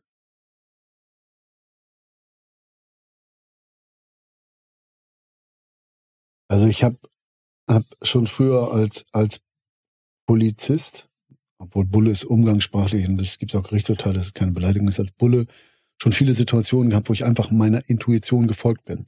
Wo ich ein Gefühl hatte, ich hab, wir kamen in eine Situation, ich bin der Situation gefolgt und am Ende bin ich am Ziel gelangt. Nicht, weil ich ähm, mich an irgendwelche Regeln gehalten habe, sondern weil ich einfach meiner Intuition gefolgt bin, dass ich wusste, dass es nicht so war. Ähm, ich hab so hab keine konkreten Beispiele. Ich habe das auch in meinen Coachings oder so oder auch in Begegnungen mit Menschen. Ich nehme etwas wahr. Ne? Wir sind ja alle miteinander verbunden, Mhm. wir Menschen, Mhm. so auch über Frequenz. Ja, aber der eine verlässt sich mehr auf seine Intuition. Und vielleicht ist es für dich ja so Das gewohnt, dass es eine Normalität ist, darauf zu vertrauen, was hier unten rauskommt, Es, anstatt es direkt hier oben durch den Filter zu jagen und dann zu sagen, das ist der Impuls. Der Impuls fühlt sich gut an, also mache ich. es wurde, es wurde probiert, mir abzutrainieren, Mhm. dass ich meiner Intuition folge. Ich habe mal, als ich ganz junger Bulle war, habe ich so einen alten, meinen Bärenführer, also der mir quasi das Laufen beigebracht hat, so als junger Polizist. Und das war so ein, wirklich so ein Schrot- und Korn-Typ. Das war einer der geilsten Menschen, der in meinem Leben war. Mhm. Ähm, und er hat mir mal gesagt, also ich musste den anderthalb Jahre du äh, siezen, Mhm. ne, das Du muss ich mir verdienen, obwohl er sagte so, na, ich wollte Ihnen schon nach drei Monaten das Du anbieten, aber das geht ja nicht, was sollen die anderen denn denken? ne? Also einer der, so ein krasser, geiler Typ, ne? Und der hat mir gesagt, sagt er, ein guter Bulle, der entscheidet immer aus dem Bauch heraus. Mhm. Es ist intuitiv. Und ähm, das ist für mich auch so geblieben, bis ich dann irgendwann mal Vorgesetzte bekommen hatte, die, die da ein Problem mit hatten, weil es ihnen Angst gemacht hat, dass ich mit dem, was ich gesagt habe, richtig gelegen habe. Ich habe eine Situation gehabt, wo ich gesagt habe, wir werden das Opfer dieser Tat hier nicht finden. Irgendwann wird ein Pilzsammler sie in drei Monaten da und da finden. Drei Monate später hat der Pilzsammler die Leiche dort gefunden. Mhm. Und mir wurde immer beigebracht, so, ne, das ist falsch, was ich mache. Und heute ist es einfach so, ich bin in einer Situation, nehme etwas wahr und weiß so, alles klar. Und ich spreche das auch an, wenn ich im Coaching bin. Ne, das ist, gibt's ja auch so, so Regeln, ne, das, ne, das muss der leere Bambus sein und das darfst du nicht. Ich habe ein Mhm. Gefühl und spreche das an. Sag ich, sag, weißt du, ich nehme gerade wahr, das, das Wort, was ich gerade gesagt habe, das hat was mit dir gemacht. Ja. Ja, stimmt. Oder ich spreche einen Menschen an und sage zu dem, ey, irgendwie ist gerade irgendwas los mit dir? Ich weiß nicht. Haben wir gerade ein Thema? Nein, alles gut. Hm. Tage später spreche das Thema nochmal an. Und dann kommt raus, ja, ich habe mich in der Situation unwohl gefühlt, weil das und das gewesen ist. Ja. Und ich, ich zweifle nicht mehr an mein, meiner Intuition. Das ist etwas, was ein, ein Geschenk ist, was ich selbst bekommen habe, meine Intuition und dir zu vertrauen. Und ich liege damit richtig. Hm. So. Kenne ich auch so aus den, aus den Analysen, weil manchmal Themen kommen, wo du dich fragst, boah, kann ich das jetzt ansprechen oder nicht? Na, sogenannte Tabuthemen. Und das ist oft Sexualität. Ja, aber es ist so Leben, Tod, Geld. Also es gibt so viel und, und jeder Mensch ist so komplex und hat so viel. Ich musste auch lernen, weil ich das von früher nicht gewohnt war, auch dann Dinge mich zu trauen, anzusprechen, zu sagen, kannst du damit was anfangen, wenn ich dir sage, das und das Thema sehe ich gerade bei dir. Und ich mache es meistens so in meinen Beratungen auch, dass ich, dass wir ein Vorgesch also ein Einleitungsgespräch machen, bevor wir einsteigen in die hm. in die Deutung. Und ich habe es ja schriftlich. Ich bin immer froh, dass ich das schriftlich vorbereitet habe, dass das, was ich geschrieben habe, dann zu dem passt, was wir vorher besprochen haben. Und wenn die Leute sich daran wiederfinden, ist die Bestätigung da, dass ich nicht im Nachhinein sage, ja, ja, genau das, was du gesagt hast, kann ich so und so deuten auch, mhm. kann ich reindeuten mhm. ins astrologische mhm. Bild. Ich bereite das gerne vor, um ein Stück weit natürlich den Nachweis zu erbringen, dass das, was den Menschen gerade beschäftigt, sich festmachen lässt an dem, wie die Sterne gerade stehen. Okay. Und das ist für mich die Faszination da drin. Und diese Zufriedenheit, über die wir eben gesprochen haben, die habe ich früher auch nie so empfunden, wie ich es heute habe, wenn ich merke, eine Beratung ist gut gelaufen und meistens laufen die Beratungen gut. Also dass die, die Häufigkeit der Erfolgserlebnisse, der Zufriedenheit. Mhm. Und das ist auch, auch da. Es geht nicht in erster Linie um Chaka und Pling, Pling, Pling, Pling, dass es auf dem Konto Ding, Ding, Ding macht. Das ist wichtig, dass wir irgendwo von leben können auch. Aber die Zufriedenheit ist mit nichts aufzuwiegen. Die, also das, das Glücksgefühl. Und die Freiheit. Ja. Also ich, guck mal, wenn ich jetzt irgendwo noch Beamter wäre oder so, könnte ich hier nicht sitzen. Richtig, ja. Und ich bin, wann bin, was ist heute Donnerstag, ne? Ja. ja, guck mal, ich muss fragen, was für ein Tag ist. Ja. Ich bin Dienstag losgefahren, hatte, habe keine Termine, habe auch dafür gesorgt, dass ich keine Termine habe, habe das so gelegt, dass die alle in der nächsten Woche oder dann irgendwann anders sind. Konnte mich in mein Auto setzen, bin nach Münster gefahren, habe eine Freundin besucht, habe eine super gute Zeit gehabt. Wir mhm. waren lecker essen, habe dann am nächsten Tag meine Mama besucht und andere Freunde getroffen und so. Das, ich hab, bin so frei, ne? Ja. Und diese Zufriedenheit. Ne, gestern auch, da habe ich Musik gehört und ich habe zufällig gemerkt, wie ich am Lächeln war, wie glücklich ich bin. Mhm. Und, und das ist doch ein unfassbar schönes Gefühl. Und weißt du, ich, ich sehe Menschen und ich gucke die an und denke so, boah, komm mal her, ich würde dich gerne in den Arm nehmen, mhm. dich einfach drücken so, damit du damit es dir gut geht. Und ja. Schön, ja. Es gibt Menschen, die kommen zu mir und die melden sich danach nie wieder.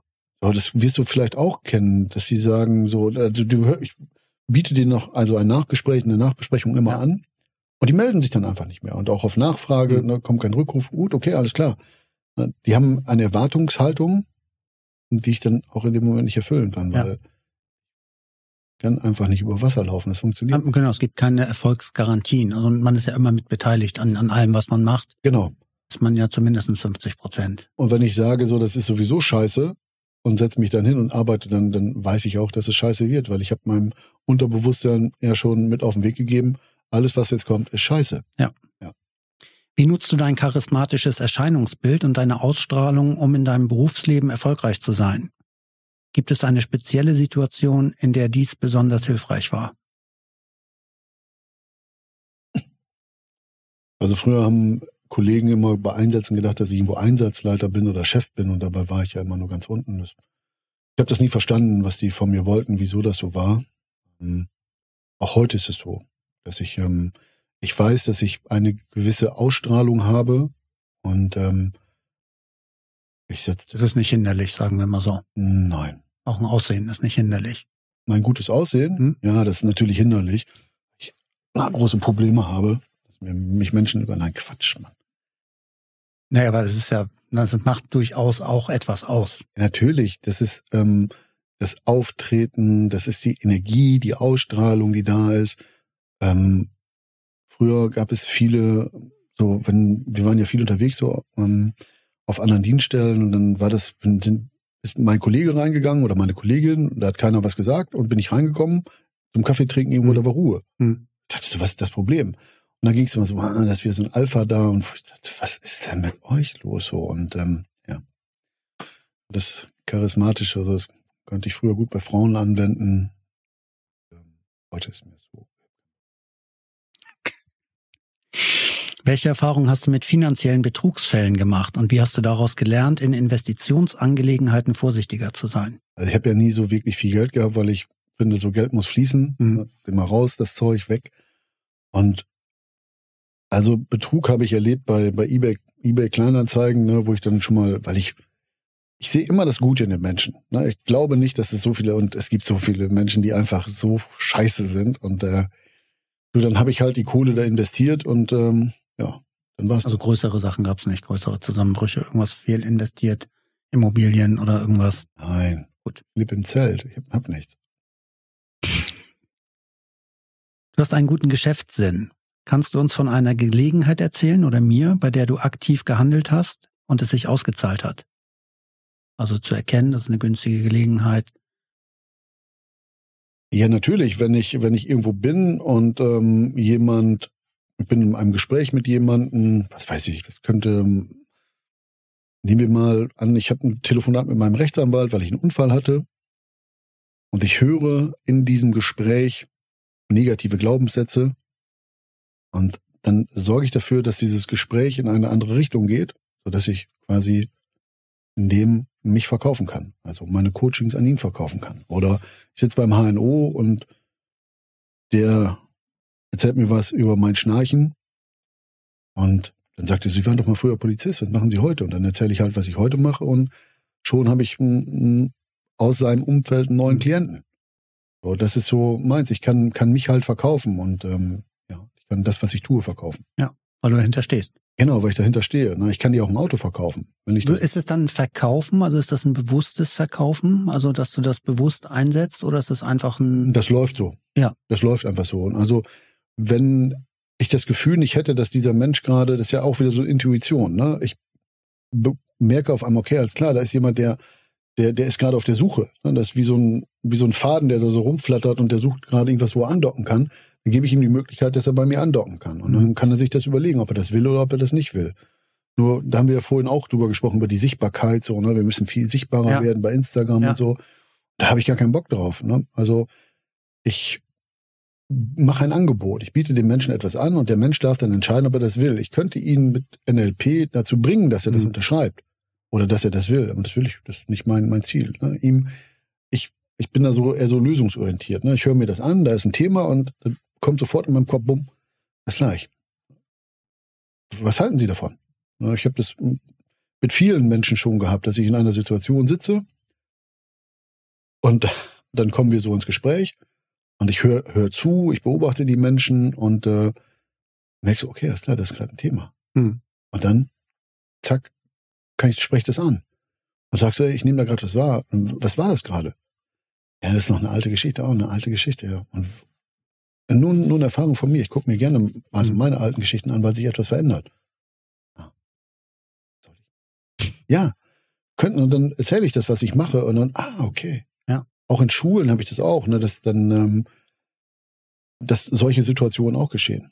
Was ja dann wirklich kein, Ver also klar, es ist auch Verkaufen, aber nicht Verkaufen im, Ver im Vertriebssinne, sondern eher ja, auf situativ zu reagieren, auf, auf das, was vielleicht gebraucht wird oder was, genau, das möglich wäre, um was anzubieten dann. Intuition, ne, das ist wieder ja. das Thema. Ja.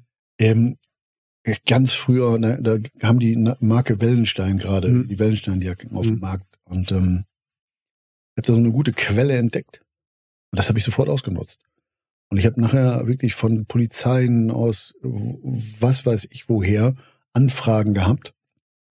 Und ähm, selbst das BKA hat früher bei mir Wellensteinjacken bestellt so und ich habe das so alles vermittelt. Ne? Und ähm, da bin ich dann sofort, wenn ich merke, so, pff, ja, da ist was los, dann tue ich das auch. Das ist eine Gabe, die ich von meinem Vater habe. Mein Vater, der war Groß- und Einzelhandelskaufmann und auch ne, mein Opa, der war auch so ein findiger Hund, ne, der, wenn er was gerochen hat, war der sofort da und das tue ich auch. Ne? Wenn ich früher, ähm, wenn ich irgendwie was günstig kaufen konnte, ne, ich habe was gesehen wo ich wusste, da gibt es irgendwo jemand, der hat eine Nachfrage, da gibt es eine Nachfrage, dann habe ich das habe ich das gekauft und dem anderen natürlich wieder verkauft. Also, wenn wir nochmal da hinzukommen, du hast einen guten Geschäftssinn. Kannst du von einer Gelegenheit erzählen, bei der du aktiv gehandelt hast und es sich ausgezahlt hat, dann gibt es da ein paar Beispiele dafür. Oh, da gibt es bestimmt ein, zwei. Wie gehst du mit Chaos und unerwarteten Ereignissen auf Reisen um? Hast du ein spezielles Ergebnis, äh, Erlebnis, das du teilen kannst? Mhm. Okay. Also, wenn ich in einem Hotel untergebracht werde, das wäre ja schon für jemanden Chaos und ich habe ein Zimmer bestellt und es ist nicht das Zimmer, was ähm, mir zugesagt worden ist. Das wäre schon für den einen oder anderen Chaos. Für mich gab es so eine Situation vor einiger Zeit hier. Ähm, und dann habe ich überlegt so, wie gehe ich damit um? Na, ich habe in einem Zimmer gesessen, in dem ich nicht sein wollte, was Kacke war. Mhm. Also bin ich zur Rezeption gegangen, habe das geklärt. Und ähm, so haben wir dann eine Lösung gefunden, weil wir ganz vernünftig darüber gesprochen haben. Das Wichtige, früher hätte ich da rumgeschrien und wäre durchgedreht und ganz viel Wertschätzung und ganz viel Verständnis auch für die Menschen, die dafür sorgen. Also, und wenn ich unterwegs bin, bin jetzt, ich glaube, in diesem Jahr 40.000 Kilometer gefahren, ähm, so, dann gibt's mal einen Stau, ja, dann, und dann gibt's einen Stau. Ne? Das war heute, gestern noch Thema mit dem, meinem Bonuspapa. Ja, du musst aber frühzeitig nach Köln fahren, ne? zwei Stunden, 20 Minuten. Nee, Maps sagt mir zwei Stunden, 20 Minuten. Ja, nur dann, ich sag, was soll ich da 40 Minuten rumhängen? Hm. Wenn ich zu spät komme, wenn ein Stau ist, dann rufe ich einfach bei Armin an und sage, pass auf, Armin, hier brennen gerade zehn Autos und ich komme nicht lang. Ja, dann ist das eben so. Und das ist ja auch etwas, also mich, früher hätte mich das gestresst ohne Ende und heute ist es so, dann, was, ich kann das doch nicht verändern. Es gibt Dinge, die, gibt Dinge, die kann ich ändern, das bin ich selbst. Mein Verhalten, das kann ich verändern. Meine, mein Mindset kann ich verändern, aber ich kann dich doch nicht verändern. Und ich kann nichts davon verändern. Aber das ist auch, ist das nicht auch ein Ergebnis aus der Freiheit, die, die wir haben inzwischen? Dass wir unseren Tag selber gestalten können, dass wir nicht dem Druck unterliegen, für irgendjemand anderen funktionieren zu müssen, ja. zu einem bestimmten Zeitpunkt. Bei Logisch. dir war es früher bei irgendeiner Veranstaltung zu sein. Ja. Ich weiß nicht, warst du auch Bereitschaftspolizist? Ist man das automatisch in jüngeren ja, das, Jahren? Oder? Ja, das war ich ganz kurz, nur ein halbes Jahr, Gott sei Dank. Mhm. Muss ich, durfte ich da gehen, weil ich so viele Fehltage hatte, weil mich das, das war so ein Schwachsinn. Ne? Mhm. Ähm, ich habe gerade eine Situation im Kopf, wo, wo dieser Stress ganz hoch war. Mhm. Ähm, ich war 13 Jahre Diensthundführer und wir wollten uns einen Hund angucken für einen Kollegen, der war so fünf Stunden von uns weg. Stau. Timo sagte damals zu Grüni, wir müssen, der ist nur dann und dann da. Das ist der einzige Tag, wo wir mhm. das tun können. Und ich wusste, er wollte das unbedingt machen. Blaulicht an, Standstreifen, Schnur. Und so sind wir pünktlich da gewesen. Mhm. Und ähm, da war ich schon entspannter. Also nur, ich weiß, ich bin früher jeden Tag nach Hannover gefahren, 200 Kilometer hin, 200 Kilometer zurück. Und und da war, bin, bin ich fertig gewesen. Wenn ich da im Stau gestanden habe, ich hatte immer ein Zeitfenster und mhm. das Zeitfenster wurde immer kleiner, ja. immer kleiner, immer kleiner und auf einmal war das Zeitfenster weg. Es gab noch keine Handys. Mhm. Und hast in diesem scheiß Stau gestanden und hast geschwitzt, weil du wusstest, du kommst zu spät, weil das ist beigebracht worden, der Deutsche, ne? Das in der Welt fragst du die Menschen, den Deutschen zeichnet die Pünktlichkeit aus. Ja. So, und drauf geschissen, ehrlich. Du, ich, ich, heute, wenn ich zu spät komme, sage ich, danke, dass ihr auf mich gewartet habt. Hm gucken die mal so. Wie, äh, äh, äh, äh, Danke, dass ihr gewartet habt. So, ich rechtfertige mich da nicht mehr für. Ne? Und das macht es so viel entspannter. Natürlich, wenn ich morgens Termin hatte, wenn wir gesagt haben, wir gehen um 6 Uhr in die Wohnung rein, durchsuchen die, dann bin ich um 5 Uhr auf der Dienststelle gewesen. Weil das ja auch noch viele andere Menschen betrifft, die dazugekommen ja. sind. Aber heute geht's nur um mich. So ist es ja auch im, im Job. Ne? Bei mir war es auch, wir haben Filialbetrieb, da kannst du nicht als Filialleiter dann irgendwie sagen, ich mache Gleitzeit. Wenn du von allen anderen erwartest, genau. ihr seid um 6.30 Uhr oder 7 Uhr da, vorbereiten. Vorbild. Und, ja, da sind wir wieder bei dem, bei dem Vorbild, bei der Leitfigur. So, wo gibt's das heute noch? Ja. ja und das ist ja auch, was den Männern, ach, den Männern fehlen auch Vorbilder. Welcher Mann hat da noch ein richtiges Vorbild, was bedeutet, ein Mann zu sein? Wieder ein neues Thema. Ja, ich denke, da hat auch jeder seine Mentoren so, ne? Du hast ja auch schon ein paar genannt jetzt ja, oder angerissen, die, die dich Vaterfiguren hast du es, glaube ich, genannt, auch an mehreren Stellen. Ich erinnere mich auch an eine Handvoll Leute, die mich beeinflusst haben in meinem Berufsleben, wo ich heute noch manchmal überlege, wie würde der wohl in der Situation reagieren oder entscheiden. Aber aus meiner früheren Sicht, das ist ja auch Richtig. 20 Jahre her, ich gerade sagen. wo ich dann auch immer wieder sagen muss, nee, das, der würde es, weiß ich nicht, ob der es heute noch entscheiden würde. Wir haben keinen Kontakt mehr, also muss ich auch niemanden glorifizieren aus der Vergangenheit. Weil bei mir hat sich auch eine Menge getan und entwickelt und wer weiß, ob ich nicht heute, und auch das nicht, um es zu vergleichen, besser, schlechter oder irgendwas, aber dass ich heute sehr viel weiser entscheiden würde als diese Person. und die, heute. Und die Frage ist, wieso heben wir Menschen so auf einen Podest? Ja. So, und da geht's wieder um uns, ne? Das ist wieder unser eigener Wert, dass wir Menschen über uns stellen und sagen, oh ja, Mhm. das würde jetzt hier Paul Herrmann Mhm. dazu sagen. Ja. Drauf geschissen, ne? So, das gibt es nicht mehr. Ich habe niemanden mehr, den ich Ja, aber als Orientierungspunkt hat's ja im, im Zuge des Lebens ne, diesen Anker gegeben oder den Leuchtturm oder so, wo man einfach sagt, okay, ja, das ist für mich die Definition von, wie ich mir einen Vorgesetzten vorstelle. Also würde ich jetzt eher gucken, dass ich da so nah wie möglich rankomme, als mir die Arschlöcher rauszupicken und zu sagen, so will ich niemals werden. So, die Frage, die ich mir heute stelle mit dem Wissen von heute, ist wirklich das gewesen oder habe ich nur jemand gesucht, der mich gerettet hat, der Das so ist eine philosophische Frage dann schon, aber auch berechtigt. Mhm. Und Ja. ich bin heute davon überzeugt, dass ich mir viele dieser Personen gesucht habe, ähm, damit sie mich retten. Hm. Damit sie, ähm, ne, das ist das innere Kind wieder gewesen, die, dass sie auf mich aufpassen. Das haben viele von denen auch getan. Hm. Aber auch nicht bewusst, dass sie dich da Genau. retten, sondern Ich habe sie haben ihren Job gemacht oder Ne, ich hab- auch irgendwas in dir gesehen genau und und das heraus ge gefördert oder herausgekitzelt, aber wahrscheinlich nicht mit dem Weitblick zu sagen, den Menschen, den Jungen rette ich mal. genau. Arbeit scheint ein zentraler Aspekt deines Lebens zu sein. Wie findest du die Balance zwischen Arbeit und Privatleben und was bedeutet Arbeit für dich persönlich? Also früher hat es für mich kein Privatleben gegeben. Als ich Diensthundführer war, diese 13 Jahre, hat es kein, kaum bis, nein, gar kein Privatleben gegeben. Ich war nur mit meinen Hunden unterwegs. Im Dienst, in meiner Freizeit war ich irgendwo auf Hundeplätzen unterwegs. Ähm, keine kaum soziale Kontakte gehabt, außer Hundeleute. Und heute ist es einfach so, ähm, Arbeit ist ein Bestandteil meines Lebens. Und dann gibt's noch das andere, das Leben zu genießen. Ne? Ob es dann irgendwo ist, ähm, hinzufahren oder essen zu gehen, also Genuss ist für mich ähm, ein, ganz, ein ganz großer Aspekt geworden. Das hat so früher nicht gegeben. Das ist erst dadurch gekommen, dass ich frei bin und dass ich selbstständig geworden bin. Hm. Dadurch hat sich auch die, hat sich dieses Bild der Arbeit für mich verändert. Ja. Arbeit war ja früher so, ne, du musst immer acht Stunden jeden Tag und immer alles geben und so und äh, ja, für wen, wofür, ähm, wieso genau? Ja, damit das hier alles läuft und so. Das hat aber eher was mit Pflichterfüllung zu tun ne? und heute Ja. eher mit Selbstverwirklichung. Also so will ich es auf jeden Fall sagen. Ja, du, ich kann mein, mein Ding machen und wie gesagt, wenn ich Bock habe, dann arbeite ich und wenn ich keinen Bock habe, arbeite ich nicht. Das habe ich auch, als ich nach Norwegen gefahren bin, habe ich auch in Social Media gesagt, pass auf Leute, ich bin jetzt erstmal weg. Ja. Keine Ahnung, ja. wie lange ich weg bin. Das kann sein, dass ich vier Wochen bin, Mhm. kann auch sein, dass ich drei Monate weg bin.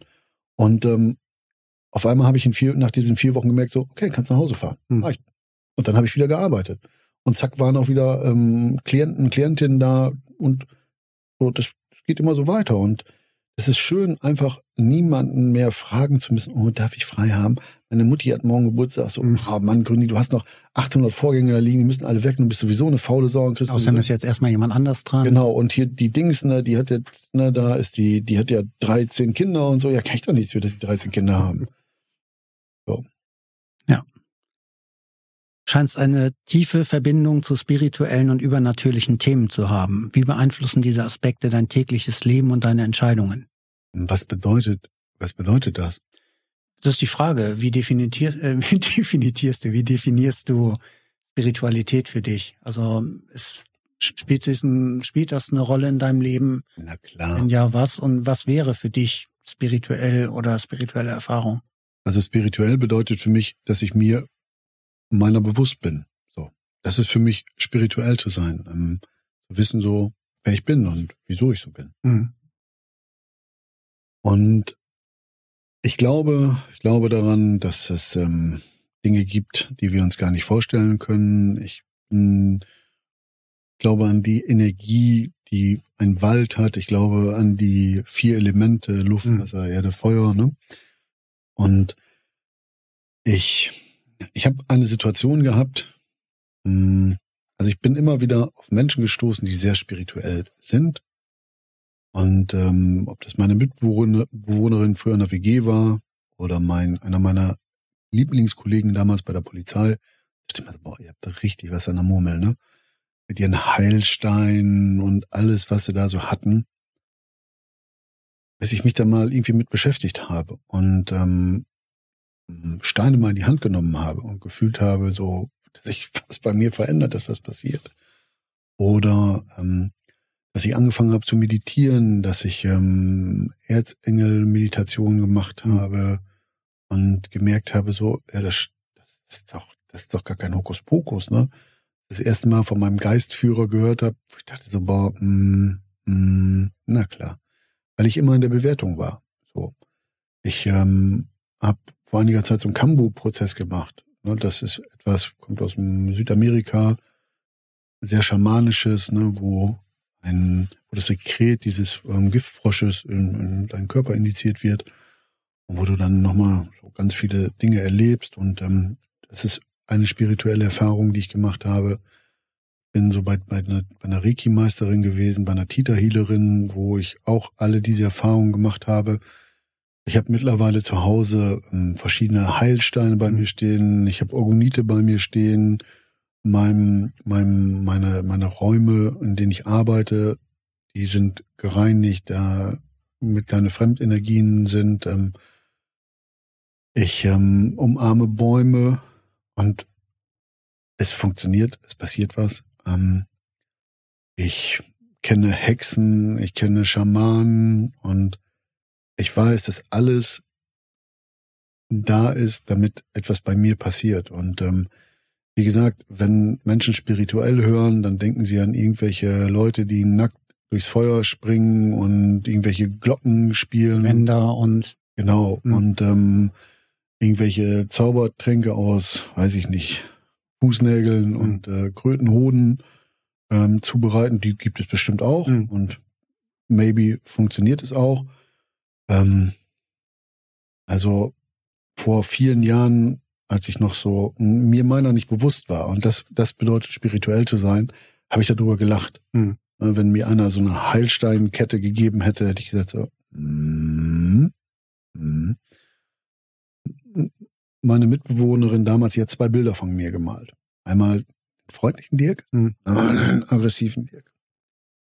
Und dann bin ich in eine neue Wohnung gezogen und ich fand diese Bilder schön, aber ich wollte nicht mehr der aggressive Dirk sein. Den habe ich weggelegt. Mhm. Und dann gehe ich so durch meinen Flur und in meinem Hauswirtschaftsraum habe ich mitbekommen, da war was. Und ich habe Angst gehabt. Ich habe wirklich Angst gehabt. Bin in diesen Hauswirtschaftsraum gegangen, habe gefragt, so wer ist da? Und ich habe gesagt, so ich will ja auch keinen Stress haben, ne, weil ich, ich wusste nicht, was da los war. Und dann habe ich dieses Bild, beide Bilder aufgehängt und dann war Frieden. Mhm. So, und das war so eine Situation, ne, wo ich dann gemerkt habe, dass es viel mehr gibt als nur mich ähm, oder uns. Ähm, ich habe dann erfahren, dass sich dort genau an der Stelle jemand das Leben genommen hat. Und weiß nicht, was mir das sagen wollte. Oder ähm, als ich in eine neue Wohnung gezogen bin, einige Jahre später, habe ich nachts das Gefühl gehabt, dass ich angefasst werde. Also, dass meine Bettdecke berührt wird und dass die gerade gezogen wird. Dann bin ich wach geworden und habe gesagt, so, dass ich wirklich in Frieden bin und Ruhe haben möchte und mit niemand Streit haben möchte. Und wenn jemand noch was sagen möchte, dann soll er es sagen oder mich in Ruhe lassen. Mhm. Und ich bin sonst immer wieder von Wohnung zu Wohnung gezogen und in der Wohnung wohne ich jetzt schon seit sieben Jahren. Weil ich das, das ist so unfassbar gut, da ist so eine positive Energie, weil ich das für mich so geklärt habe mit dem, die da sind. Ich habe das einmal gehabt, ähm, da bin ich nach, bin ich von meinem Balkon in mein Wohnzimmer gegangen und da, auf einmal war da so links ein Licht. Das war mein Opa. Hm. Ich bin dann zum Kumpel gefahren, der der durch seinen heftigen Drogenkonsum ähm, wirklich, der, der ist so zwischen allen Welten irgendwie gefühlt unterwegs gewesen. Und er sagt, ey, wen hast du da mitgebracht? Dein Opa, ne? Halt's Maul, ey. Mhm. Und ähm, also ich weiß, dass für mich gibt es das alles. Für mich gibt es mehr, als wir uns vorstellen können, mehr, als wir jemals erfahren werden, wenn wir nicht mutig sind, uns das anzugucken. Und ähm, mir fällt gerade noch etwas ein. Ähm, Kinder zum Beispiel, wenn die ganz klein sind, ja. dann haben die ja diese imaginären Freunde, ne? Und dann wird da immer so getan, als hätten die Kinder was an der Murmel, ne? Hab ich das im Buch gelesen, das Märchen vom Tod. Mhm. Und da stand dann drin, dass es dieser Schutzengel ist, der uns begleitet, wenn wir als, ähm, als Seelen hier uns entscheiden, auf die Welt zu kommen. Und der eine Zeit bei uns bleibt und irgendwann mal verschwindet der, damit wir auch unsere, unser altes Leben äh, vergessen damit wir immer wieder quasi von vorne anfangen können. Und ähm, also, weiß nicht, ne, es wird jetzt Menschen geben, die mich, die diesen Podcast jetzt mhm. hören und die mich noch von früher kennen, die werden mhm. sagen so, Alter, Den haben wir verloren. Was trinkt der? Ja, genau. Den den ver der Bruder ist verloren. Der Bruder ist weg für sein ganzes Leben. Nee, der Bruder ist auf so einem Weg so und ich, ähm, mir begegnen dann wieder neue Menschen. Der, der Sohn von meiner besten Freundin zum Beispiel, die hat Zwillinge. Mhm. Und einer von den beiden, das ist so, wir beide kennen uns. Wir kennen uns nicht aus diesem Leben, mhm. wir kennen uns aus anderen Leben. Ne? Und der, der ist jetzt 17 und wir, stehen immer im guten Austausch zueinander. Der sagt auch, Grüni, ne? Ihr beide, ne? Ich sage, ja. Ich sag, in irgendeinem Leben war ich mal dein Vater mhm. oder ich war dein Bruder oder ja, genau. Und ich, Schwester, Mutter, ja, genau, ja alle genau. Geschlechter durcheinander so. sein, ja. Und ich sag, wir haben so eine tiefe Verbindung zueinander, das entsteht nicht, wenn wir uns nur einfach so random sehen. Mhm. Und auch da, ne, mit dem gehe ich in den Laden, wo wir Haltsteine kaufen. Und also für mich ist ähm, Spiritualität nochmal, dass ich mir bewusst bin und und dann dann das ist alles Punkt. So, ich werde jetzt auch, ähm, ich habe letztens noch wieder was gelesen ähm, ähm aus dem Kriegstraumabereich. San Pedro. San Pedro ist, weiß nicht, ob du schon mal von Ayahuasca gehört hast. Mhm. Und das ist so die kleine Schwester von Ayahuasca. Mhm. Das werde ich auch ausprobieren, ne, um wieder in eine neue Region zu kommen, weil ich weiß, dass nicht nur das, was ich sehe und das, was ich jetzt fühle, da ist, sondern das noch viel mehr. Und mein Ego verhindert ja, dass ich mir diese Sachen angucken kann. Und ich will mir die unbedingt angucken, weil. Das Bedürfnis habe ich zum Beispiel überhaupt nicht. Also diese ganzen Erfahrungen zu machen. Ja, und ich habe diesen, diesen Kambu-Prozess, das war auch, ähm, wo, wo ich nachher, ich habe das, dieses Kambu, dieses, dieses Sekret, das geht immer bis dahin, wo die Blockade sitzt. Mhm. Ja, und das ist wie so ein Feuerball, der durch so deinen Körper geht. Und das ist, ja, das ist okay, ne? Das stört mich jetzt nicht. Und ja. ich habe dann nachher gekotzt wie ein Reiher, obwohl ich nichts gegessen habe. Mhm. Und ähm, da kam so ganz viel braunes, dreckiges Zeug raus. So, und das ist so der Dreck, der, der auch in mir ist. Ne? Mhm. Das ist ja auch Dreck von, von meinem Leben, von den Dingen, die ich, die Energien, die ich von anderen Menschen bekommen habe. Und gerade wenn du mit anderen Menschen arbeitest oder bei der Polizei warst, du hast ja so viel unfassbar Fremdenergien, die du mit dir rumträgst, wo du manchmal nicht laufen kannst, weil das so schwer geworden ist.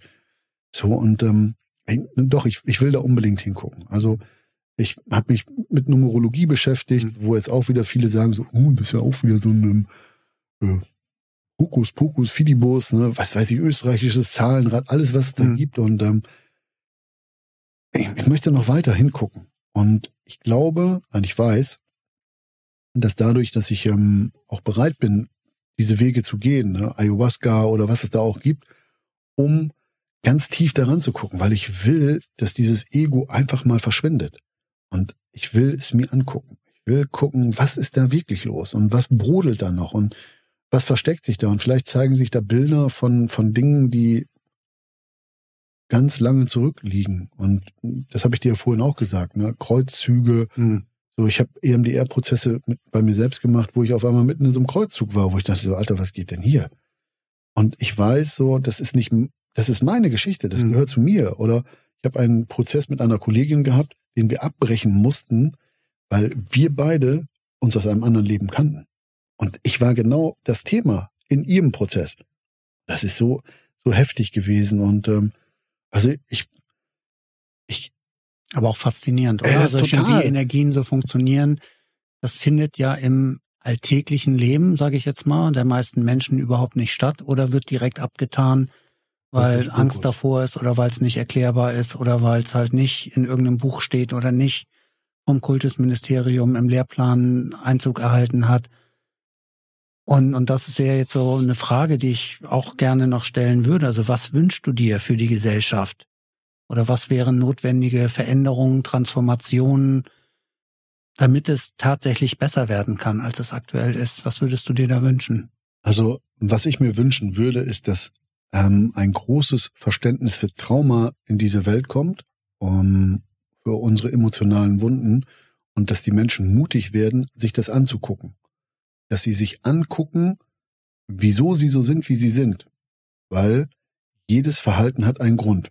Und ich würde mir für diese Welt, für die Menschen wünschen, dass sie anfangen aufzuräumen. Und wieso entwickelt sich die Menschheit und die Gesellschaft in diese Richtung, in die sie gerade geht? Das ist für mich, irgendwie fühlt sich das nicht positiv an. Mhm. Ich habe ganz große Angst davor, dass das noch weiter gegen die Wand fährt. Und ich bin davon überzeugt, dass es gegen die Wand fährt und läuft, weil die Menschen einfach nicht mehr hingucken, wer sie sind, wieso sie so sind. Es gibt einen Teil Menschen, die tun das ganz gewiss und ganz bestimmt mhm. und auch ganz intensiv. Nur für das Kollektiv sind es noch viel zu wenige, die es tun. Aber hast du nicht das Gefühl, durch deine eigene Transformation, durch deinen eigenen Weg, dass es mehr werden, die bewusster werden? Auch da geht's ja nicht um mhm. besser oder schlechter, Nein, aber bewusster oder unbewusst bleiben. Ähm, es wird immer wahrscheinlich eine Masse geben, aber es, es gibt ja auch diese kritische Masse, wo man sagt, wenn es genügend Menschen werden, die merken, so kann es nicht weitergehen, weil sie bei sich selber gemerkt haben, so ging es für mich nicht weiter. Ich habe die Erkenntnis daraus gewonnen, ich möchte von meinen Erfahrungen andere profitieren lassen, ich möchte meine Erfahrungen weitergeben, damit andere auch die Chance bekommen, für sich was zu erkennen, was ich erkannt habe für meinen Weg und trotzdem jeder auf seine Weise, dass es da Hoffnung gibt, dass, also ich glaube, anders würde es auch keinen Sinn machen. Ich glaube, dann könnten, könnten wir das lassen, du für dich, ich für mich oder wir für uns alle, die wir in irgendeiner Form mit Menschen arbeiten, um sie zu unterstützen, sich selber zu erkennen und mehr zu machen. Also es muss ja noch eine Hoffnung geben, dass es Nein. was bewirkt. Bei den Menschen, die das wollen, da wird es was bewirken. Ja. Und das sind für mich leider zu wenige. Das, ich würde mir einfach wünschen, dass es noch mehr Menschen gibt. Nur, wo sind die Vorbilder, wenn ich in der Politik gucke, wenn ich in Schulen gucke? Aber du bist ja ein Vorbild. Also ich finde jetzt wirklich, du bist ja, ein Vorbild, du kommst hierher ja. und redest sehr, sehr offen über, über dein Leben, über deinen Lebensweg und was dich zu der Person gemacht hat, die hier heute vor mir sitzt. Und das finde ich ist ein Vorbild. Das ist was, was es ja braucht. Menschen, die den Arsch in der Hose haben und auch nicht, dass die anders nicht haben, aber das, darüber auch zu reden. Und wir haben über Männer gesprochen, über Mannsein gesprochen und über den Weg dahin. Wissen wir, ob wir kurz davor stehen, dass die kritische Masse erreicht ist, dass es ins positive Kippen kommt oder nicht? Wer weiß es, aber es wäre ja schade, wenn wir sagen, es hat keinen Sinn, was wir machen. Erstmal vielen Dank dafür. Ähm, das schätze ich sehr. Und mh, mm, du bewertest das nicht. Du mhm. bewertest mhm. mich nicht. Und ich weiß, dass Menschen, die sich diesen Podcast anhören oder mich oder dich sehen, dass es auch einige, viele davon geht, gibt, die in die Bewertung gehen werden. Sagen so, ja. was sind das denn für zwei hier? Ne? Die sollen mal herkommen hier, die beiden, und dann kriegen die mal richtig hier so. Mhm. Und, und das ist das Thema. Es gibt da so zwei, drei, ne, da passiert was, die sagen, ja, cool, alles klar, gefällt mir. Nur leider geht die, die große Masse ja in die Bewertung und die Menschen hören, und das ist so mein Gefühl, und seit Corona hat sich das für mich bestätigt, wenn jemand sagt, das ist jetzt so, dann ist das so. Mhm. Und da sind nur ganz wenige, die dagegen ähm, sich auflehnen und die werden dann durch Schuld und Scham und Angst kriegen sie was in die Fresse und dann halten sie alle still. Und das ist das, was ich gerade in der Gesellschaft wahrnehme, dass, ähm, dass da nur ganz wenige sind, die, die sich wirklich trauen, auch etwas zu verändern. Und ich habe einfach, wenn ich das sehe, wenn ich, ne, wir haben vorhin gesagt, Politik, das soll nie Thema sein, wenn ich sehe, was, was hier in diesem Land passiert, was an den Schulen passiert, wie mit Menschen umgegangen, wie Menschen miteinander umgehen, wenn ich diese ganzen Kriege sehe, die stattfinden, so dann weiß ich, dass wir, also ich habe die Hoffnung gehabt vor vielen Jahren, dass wir auf dem Weg sind, wo also das richtig geil wird. Mhm. Und ich, mein Gefühl, wenn ich so, wie gesagt, ich sehe, sehe das ja an Schulen, ich sehe es, wie, wie es den Kindern geht, was sie sagen. Ähm, ne, Suizid ist immer ein großes Thema, weil sie einfach nicht mehr können, nicht mehr wollen, überfordert sind. Ne, unsichere Eltern machen unsichere Kinder, ambivalente, so und und dann gucke ich mir das an, dann macht mich das traurig, weil wir haben alle Möglichkeiten dieser Welt. Wir, die Neurowissenschaft ist so weit. Ne, die, es gibt so viele Menschen, die so motiviert und so viele geile Sachen machen wollen. Nur ich glaube. Bestätigung vom Licht. Ja, das haben wir schon ein paar Mal gehabt, ja. ja. ja. So, wo, ne, Spannungsschwankungen hier. Wo richtig, so richtig nochmal Feuer reingegeben wird, bevor es gleich explodiert.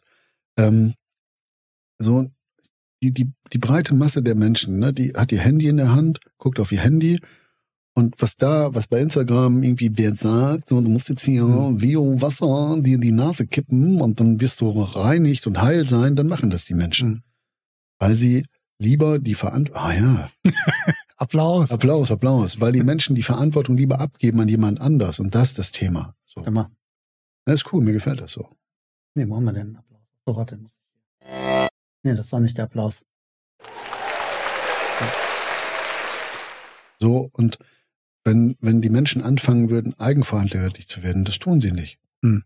Und das tun viele nicht. So, und ich merke das auch, wenn ich, na, ich sitze bei meiner Mutter und meinem Bonuspapa am Frühstückstisch. Hm. Frühstück, Frühstückstisch, das sind so Hammerworte, ne? Ähm, und die fangen an zu reden, da ist so viel, das ist nur Negatives.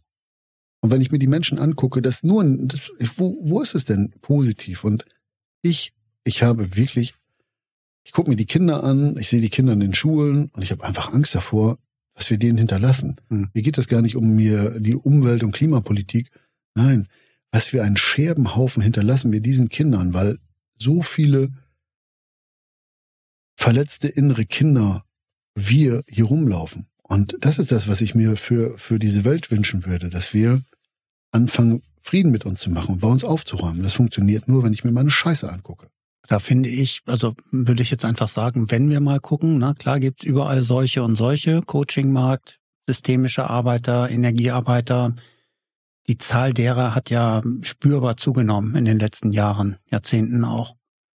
Hm? Die Qualität ist die Frage, ob die Qualität auch überall im gleichen Maße zugenommen hat, aber überhaupt, dass das Thema Spiritualität, das Thema, ob es jetzt Astrologie ist, Human Design, also dass das überhaupt auf den, auf die Platte kommt, ist natürlich, weil wir uns selber damit befassen auch, dass wir ein anderes Bewusstsein haben als vielleicht noch die große Zahl der Menschen. Und es ist auch die Frage, ob man das jemals als Schulfach irgendwie haben wird, ne, eine astrologische Analyse zu machen in, in, der Grundschule. Das werden wir beide und auch unsere Kinder nicht erleben. Wahrscheinlich nicht. Nein. Aber ich bin trotzdem noch, also ich möchte einfach hoffnungsvoll sein, dass das, was du tust, was ich tue, was wir tun, äh, dass das einen Zweck erfüllt. Nicht nur für mein karmisches Konto, sondern dass es die Menschen, ne, wir haben vorhin über, oder du hast gesagt, Sicher sind es einzelne Menschen, die sich an dich erinnern, weil du ein entscheidender Faktor auf ihrem Lebensweg warst. Und ob es jetzt in diesem Leben noch passiert oder nicht, aber es geht ja auch um die Evolution der Menschheit, weiterzuschauen und wie es aussieht, werden wir zwar ja auch nochmal in irgendeiner Form wiederkommen. Ja, sicher. Man dann auch das anders wiederfindet oder wieder vorfindet, als man es hinterlassen hat und dann wenigstens auch drauf gucken kann und sagen kann, Mensch, so ganz verkehrt war das nicht, was ich damals gemacht habe. Also das fände ich durchaus erstrebenswert, wünschenswert. Und ich finde es klasse, dass wir hier sitzen, dass wir hier sprechen. Und ich bin froh und dankbar für dieses Format, den Podcast, den im Moment ja nun auch noch nicht Tausende und Millionen hören. Ne? Die, leider, Zahl, leider die nicht. Zahl nimmt zu, also sie steigt schon, das ist schön. Ähm, aber auch das ist ja, wie wir gesagt haben, von wenn es einige wenige wirklich tief bewegt, dann haben wir einfach einen guten Job gemacht. Mhm. Ja, die Geschichte mit der Hoffnung. Ne? Ich finde so, ja, ich hoffe mal, ich hoffe mal. Dann nenn es Zuversicht. Dann nenn es lieber ja, Zuversicht ist, als Hoffnung. Wir Menschen sind ja Meister im Erfinden von Ausreden. Hm. Und wenn ich sage, ja, ich habe die Hoffnung, ich ne, beweg dich, tu was und das tust du. So, ja. du bewegst dich, ich bewege mich und ähm, der Hoffnung, da habe ich einen großen Haken dran Hoffnung gemacht. ist es fremd, klar, das gibt man die Verantwortung wieder genau, in die Hände anderer, die es machen, richten müssen. Genau, so und äh, das bedeutet für mich so, beweg deinen Arsch, tu was.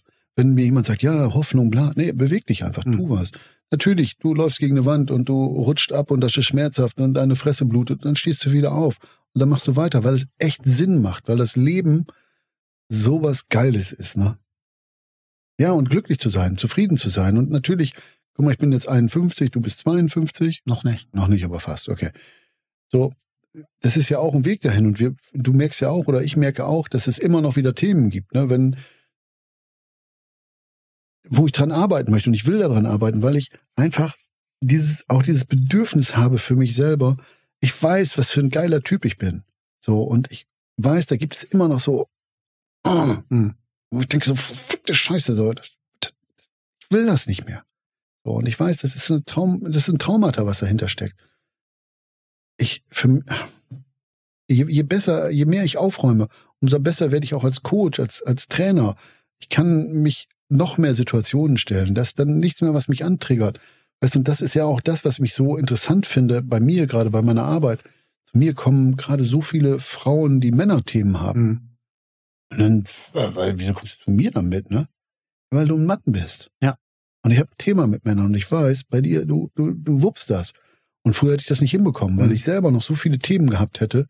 Und das ist so, und ich weiß, dadurch kann ich wieder im System etwas verändern, in unserem Kollektiv. Weil ich mache das einfach und ich bewege mich und ich laber nicht mit Hoffnungen und predige irgendwie, ne, irgendwie was, was, was nicht funktioniert, nur um Menschen voll zu mhm. seiern. So, ich einfach machen. So, ne, irgendwann mal hat einer, da wo wir sind, ist vorne. Ja, genau. So, hinten, ja, das ist alles toll, das ist gewesen. Und natürlich gibt es Momente, die ich mir angucke und ne, gestern war ich an dem Grab von, meinem Vater, von meinem Vater und natürlich macht mich das traurig. So, und ich weiß, ich sehe ihn irgendwann mal wieder, das weiß ich. Mhm. So. Nur, ich will nach vorne gucken, weil ich weiß, es, da ist noch ganz viel. Und ich habe keinen Bock mehr auf Ausreden. Natürlich gibt's Ausreden, auch bei mir. Ne? Sport, ich gehe da nicht hin, weil ich finde Sport einfach scheiße. Mhm. So, Punkt. Das ist mein Mindset. So. Aber im, im Großen ist es einfach, ich will, will die Veränderung haben und ich will auch nicht mehr irgendwelche Sachen sagen, ja, ich Hoffnung predigen wir und Bullshit. Tu's einfach, beweg dich, komm. Hab keine Angst davor. Das Leben ist so, das ist ja gar nicht viel. Wir haben ja gar nicht viel Zeit hier. Das ist richtig. Auf der anderen Seite sehr viel Zeit. Ja. Und die verschwenden wir mit die Verschwendung der Zeit, das ist, das ist eher das Instagram, Tragische. Netflix und so einem Rumgerotze, weil wir denken so, ja, wir lenken uns ab. Und das ist ja auch das, was, was ne, gewünscht ist, dass wir gar nicht anfangen zu denken. Hm. Weil Menschen, die denken, fangen an, etwas zu verändern. Und ähm, will damit nicht sagen, dass die Menschen, die, ähm, äh, die, die nicht denken, doof sind oder so. Ne? Ich meine damit, das geht um die Veränderung. Fang an, drüber nachzudenken. Und in dem Moment weißt du, dass du was tun kannst. Und ähm, stell dich einfach deiner größten Angst. Und das, Wobei ich da halt einfach die Systeme auch sehe, dass sie einen Bedarf decken, der da ist. Also ne, das ist ja auch ein Nachfrageding. Einfach, wenn, wenn die Menschen nicht von sich aus gucken würden oder den Fernseher anschalten würden, gäbe es die ganzen Plattformen ja nicht, auch Social Media nicht. Das ist auch so ein zweischneidiges Ding, glaube ich. Ne, auf der einen Seite, also ob wir da jetzt wirklich gezielt durchgesteuert werden oder ob das einfach dieses Unbewusste ist, wo wir einfach ich glaube, beides, beides davon. Wo wir uns reinziehen lassen und was vorgaukeln lassen und doch auch alle uns nicht ganz von frei machen können, den einen oder anderen oder die ein oder andere zu sehen, die wir noch ein bisschen geiler finden als uns selbst. Echt? Hm? ja jemand, den du geiler findest als dich selbst? Wir sitzen ja hier gerade. Nein, aber es ist schon, nein, ist ja, ist einfach so, dass man da schon immer mal wieder guckt und wir gucken gerne Filme und Serien. Also das ist für uns einfach auch ein Ding, wo wir gerne mal auf dem Sofa liegen und den Tag zu Ende gehen lassen. Mhm. Tatsächlich kenne ich das. Mhm. Ne? Und früher in der Depression, in der ich war, da habe ich, ähm, da hab ich mich nur damit abgelenkt. Mhm. Weil ich weiß, sobald ich das Ding ausmache, kommt die ganze Scheiße wieder hoch. Mhm. Und das ist bei vielen Menschen heute so, bei vielen, die lenken sich damit ab, mhm. weil sie wissen, oh Kacke, tue ich das, dann kommt das andere. Und dann gibt es Menschen, die gucken das einfach, um von dem ganzen anderen mal abzuschalten, ne, weil sie jeden Tag, so wie du oder wie auch ich oder wie auch viele andere, mhm. immer wieder mit Menschen zu tun haben und einfach mal was Lustiges gucken wollen oder was, was sie berührt, was sie bewegt. Da, da gibt es Unterschiede. Und natürlich glaube ich, dass das gesteuert wird. Da gibt es Algorithmen, das, das passt alles. Es wird auch viel Psychologie hm. angewandt, mhm. neurowissenschaftliche Dinge werden dort auch bei Filmen, bei Serien angewandt, mhm. damit auch dieser Suchtfaktor bleibt. Wie viele Menschen gibt es, die du kennst, die auch früher, ne, ich muss noch hier Sonntag, Lindenstraße. Lindenstraße, also, ja, ja. Lindenstraße war, glaube ich, so der erste ich glaube. Das war das und dann kam Beverly Hills, ne? 90, ja, genau. So, und ich muss das unbedingt gucken. Ja. Ne? Früher konntest du es noch nicht aufnehmen. Ja. Oder du konntest es nicht streamen. Also ich muss nach Hause, ich muss gucken, muss gucken, muss gucken. Ja, stimmt, ja. So. Oder Dallas. Dienstagabend gibt es Dallas, genau, ganz ja, Dallas, ne? Dallas, ja, ja, so. Und heute, ne, es ist immer alles verfügbar, immer alles greifbar. Mhm. Ja, und das geht nur um Konsum. Also bei vielen Menschen geht es um Konsum. Und ich glaube auch, spirituell zu sein bedeutet auch, ähm, von diesem Konsum wegzugehen. Ich habe zum Beispiel keinen Fernseher mehr. Okay. Ich habe irgendwann mal für mich entschieden, ich will keinen Fernseher mehr. Hm. Weil ich so viel Zeit da verbracht habe. Ähm, ne, mein Sofa war halt nur auf den Fernseher ausgerichtet. Hm. Der Fernseher war Mittelpunkt, obwohl er an der Wand war. Hm. Und alles war so aufgebaut, Musik, Dolby Surround und du hast dich so angemacht und oh, geil, geil, geil. Hm. Und du warst in einer anderen Welt. Und ähm, Corona war für mich so das war so auch so, so, so, so da hat sich auch etwas verändert in unserer Gesellschaft, in unserem Leben. Das war eine Zeitenwende tatsächlich. Ne? Es wird genau. viel davon geredet, aber nicht in dem Zusammenhang unbedingt so. Und ähm, ich habe damals, als das anfing, habe ich, werde ich nie vergessen, habe ich bei, bei Insta hier ist the end of the world von R.E.M. gepostet. Hm. At the end of the world that we knowing. Hm. haben meine Kollegen damals gesagt, so, ja, du bist eingesperrt, du hast ja nicht mehr alle. Und tatsächlich hat sich unser Leben verändert. Unsere Gesellschaft hat sich verändert. Viele Dinge haben sich verändert. Und ähm, ich habe dann gemerkt, was, was so mit den, mit den Medien geschehen ist und habe einfach für mich gesagt, so, wisst ihr was, ich habe gar keinen Bock mehr auf eure Scheiße. Mein Fernsehen verkauft mhm. und habe Bücher gelesen, angefangen weiterzulesen. Zwischendurch gucke ich auf meinem MacBook mal einen Film oder eine Serie und dann ist gut. Ich, ich will auch, ich höre auch keine Nachrichten. Ja, das tue ich auch weniger, aber Fernsehen habe ich schon ganz gern mal. Ja, ist okay. Ja. Aber das soll ja auch jeder für sich entscheiden. Ne? Also jeder soll so leben, wie er das für sich möchte. Jeder soll so denken, wie er das für sich möchte. Und ähm, jeder hat sein eigenes Leben. Hast du einen finalen Tipp für unsere Zuhörerschaft? Einen finalen Ratschlag oder Tipp? Also was würdest du anderen Menschen auf ihrem Weg mitgeben wollen? Gibt es da was? Hast du eine Botschaft oder also ich glaube, meine Botschaft habe ich jetzt schon mehr, mehrmals hier verkündet und, und ich werde dir nicht sagen, was du tun sollst oder wie du was tun sollst. Ich kann dir nur, nur den Ratschlag geben. Ähm, die Menschen, also jeder Mensch kennt das, dass er immer das Gefühl hat, dass er gegen die Wand läuft und dass er denkt, so scheiße, ich mach doch schon was und nichts passiert. Es passiert so lange nichts, wie du dir nicht deine Scheiße wirklich anguckst. Mhm. Und einfach mal mutig zu sein. Ich würde mir wünschen, dass die Menschen anfangen, sich ihre Hölle anzugucken. Und ähm, jeder Mensch, der uns begegnet, hat seine eigene Hölle. Und das ist vielleicht auch etwas, ähm, trennt den Menschen von seinem Verhalten. Das bedeutet, wenn euer Kind zu Hause Scheiße baut, dann ist das Kind nicht scheiße, sondern ist einfach scheiße, weil es Scheiße an die Wand geschmiert hat. So, das ist scheiße. Hm. So, aber nicht das Kind. Und auch nicht dein Partner, weil er dir keine Blumen mitgebracht hat, sondern es ist dein Bedürfnis. Wichtig ist, dass wir bei uns selbst bleiben und wenn wir etwas anfangen persönlich zu nehmen, dann hinzugucken, was wir verändern können, weil das hat immer was mit uns zu tun.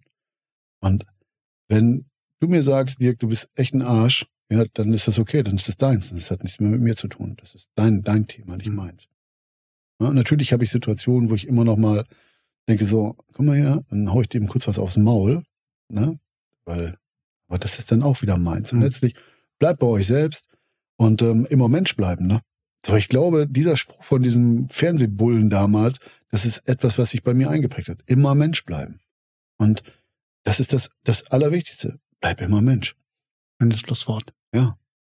Dirk, vielen, vielen Dank für deine Zeit, für dein Kommen, für vor allem für deine Offenheit über alle Themen, über die wir gesprochen haben, äh, über das, was da noch alles darüber hinausgehen kann, dahinter stecken kann und was da noch alles kommen darf wissen wir im Moment nicht, aber vielen, vielen Dank für deine Zeit und dein, dein Sein und dein Mitteilen. Ja, total gerne. Also ich habe mich sehr gefreut über die Einladung und ähm, ich habe das ja vorhin schon mal gesagt, weil du so bist, wie du bist, ähm, bin ich einfach hierher gekommen.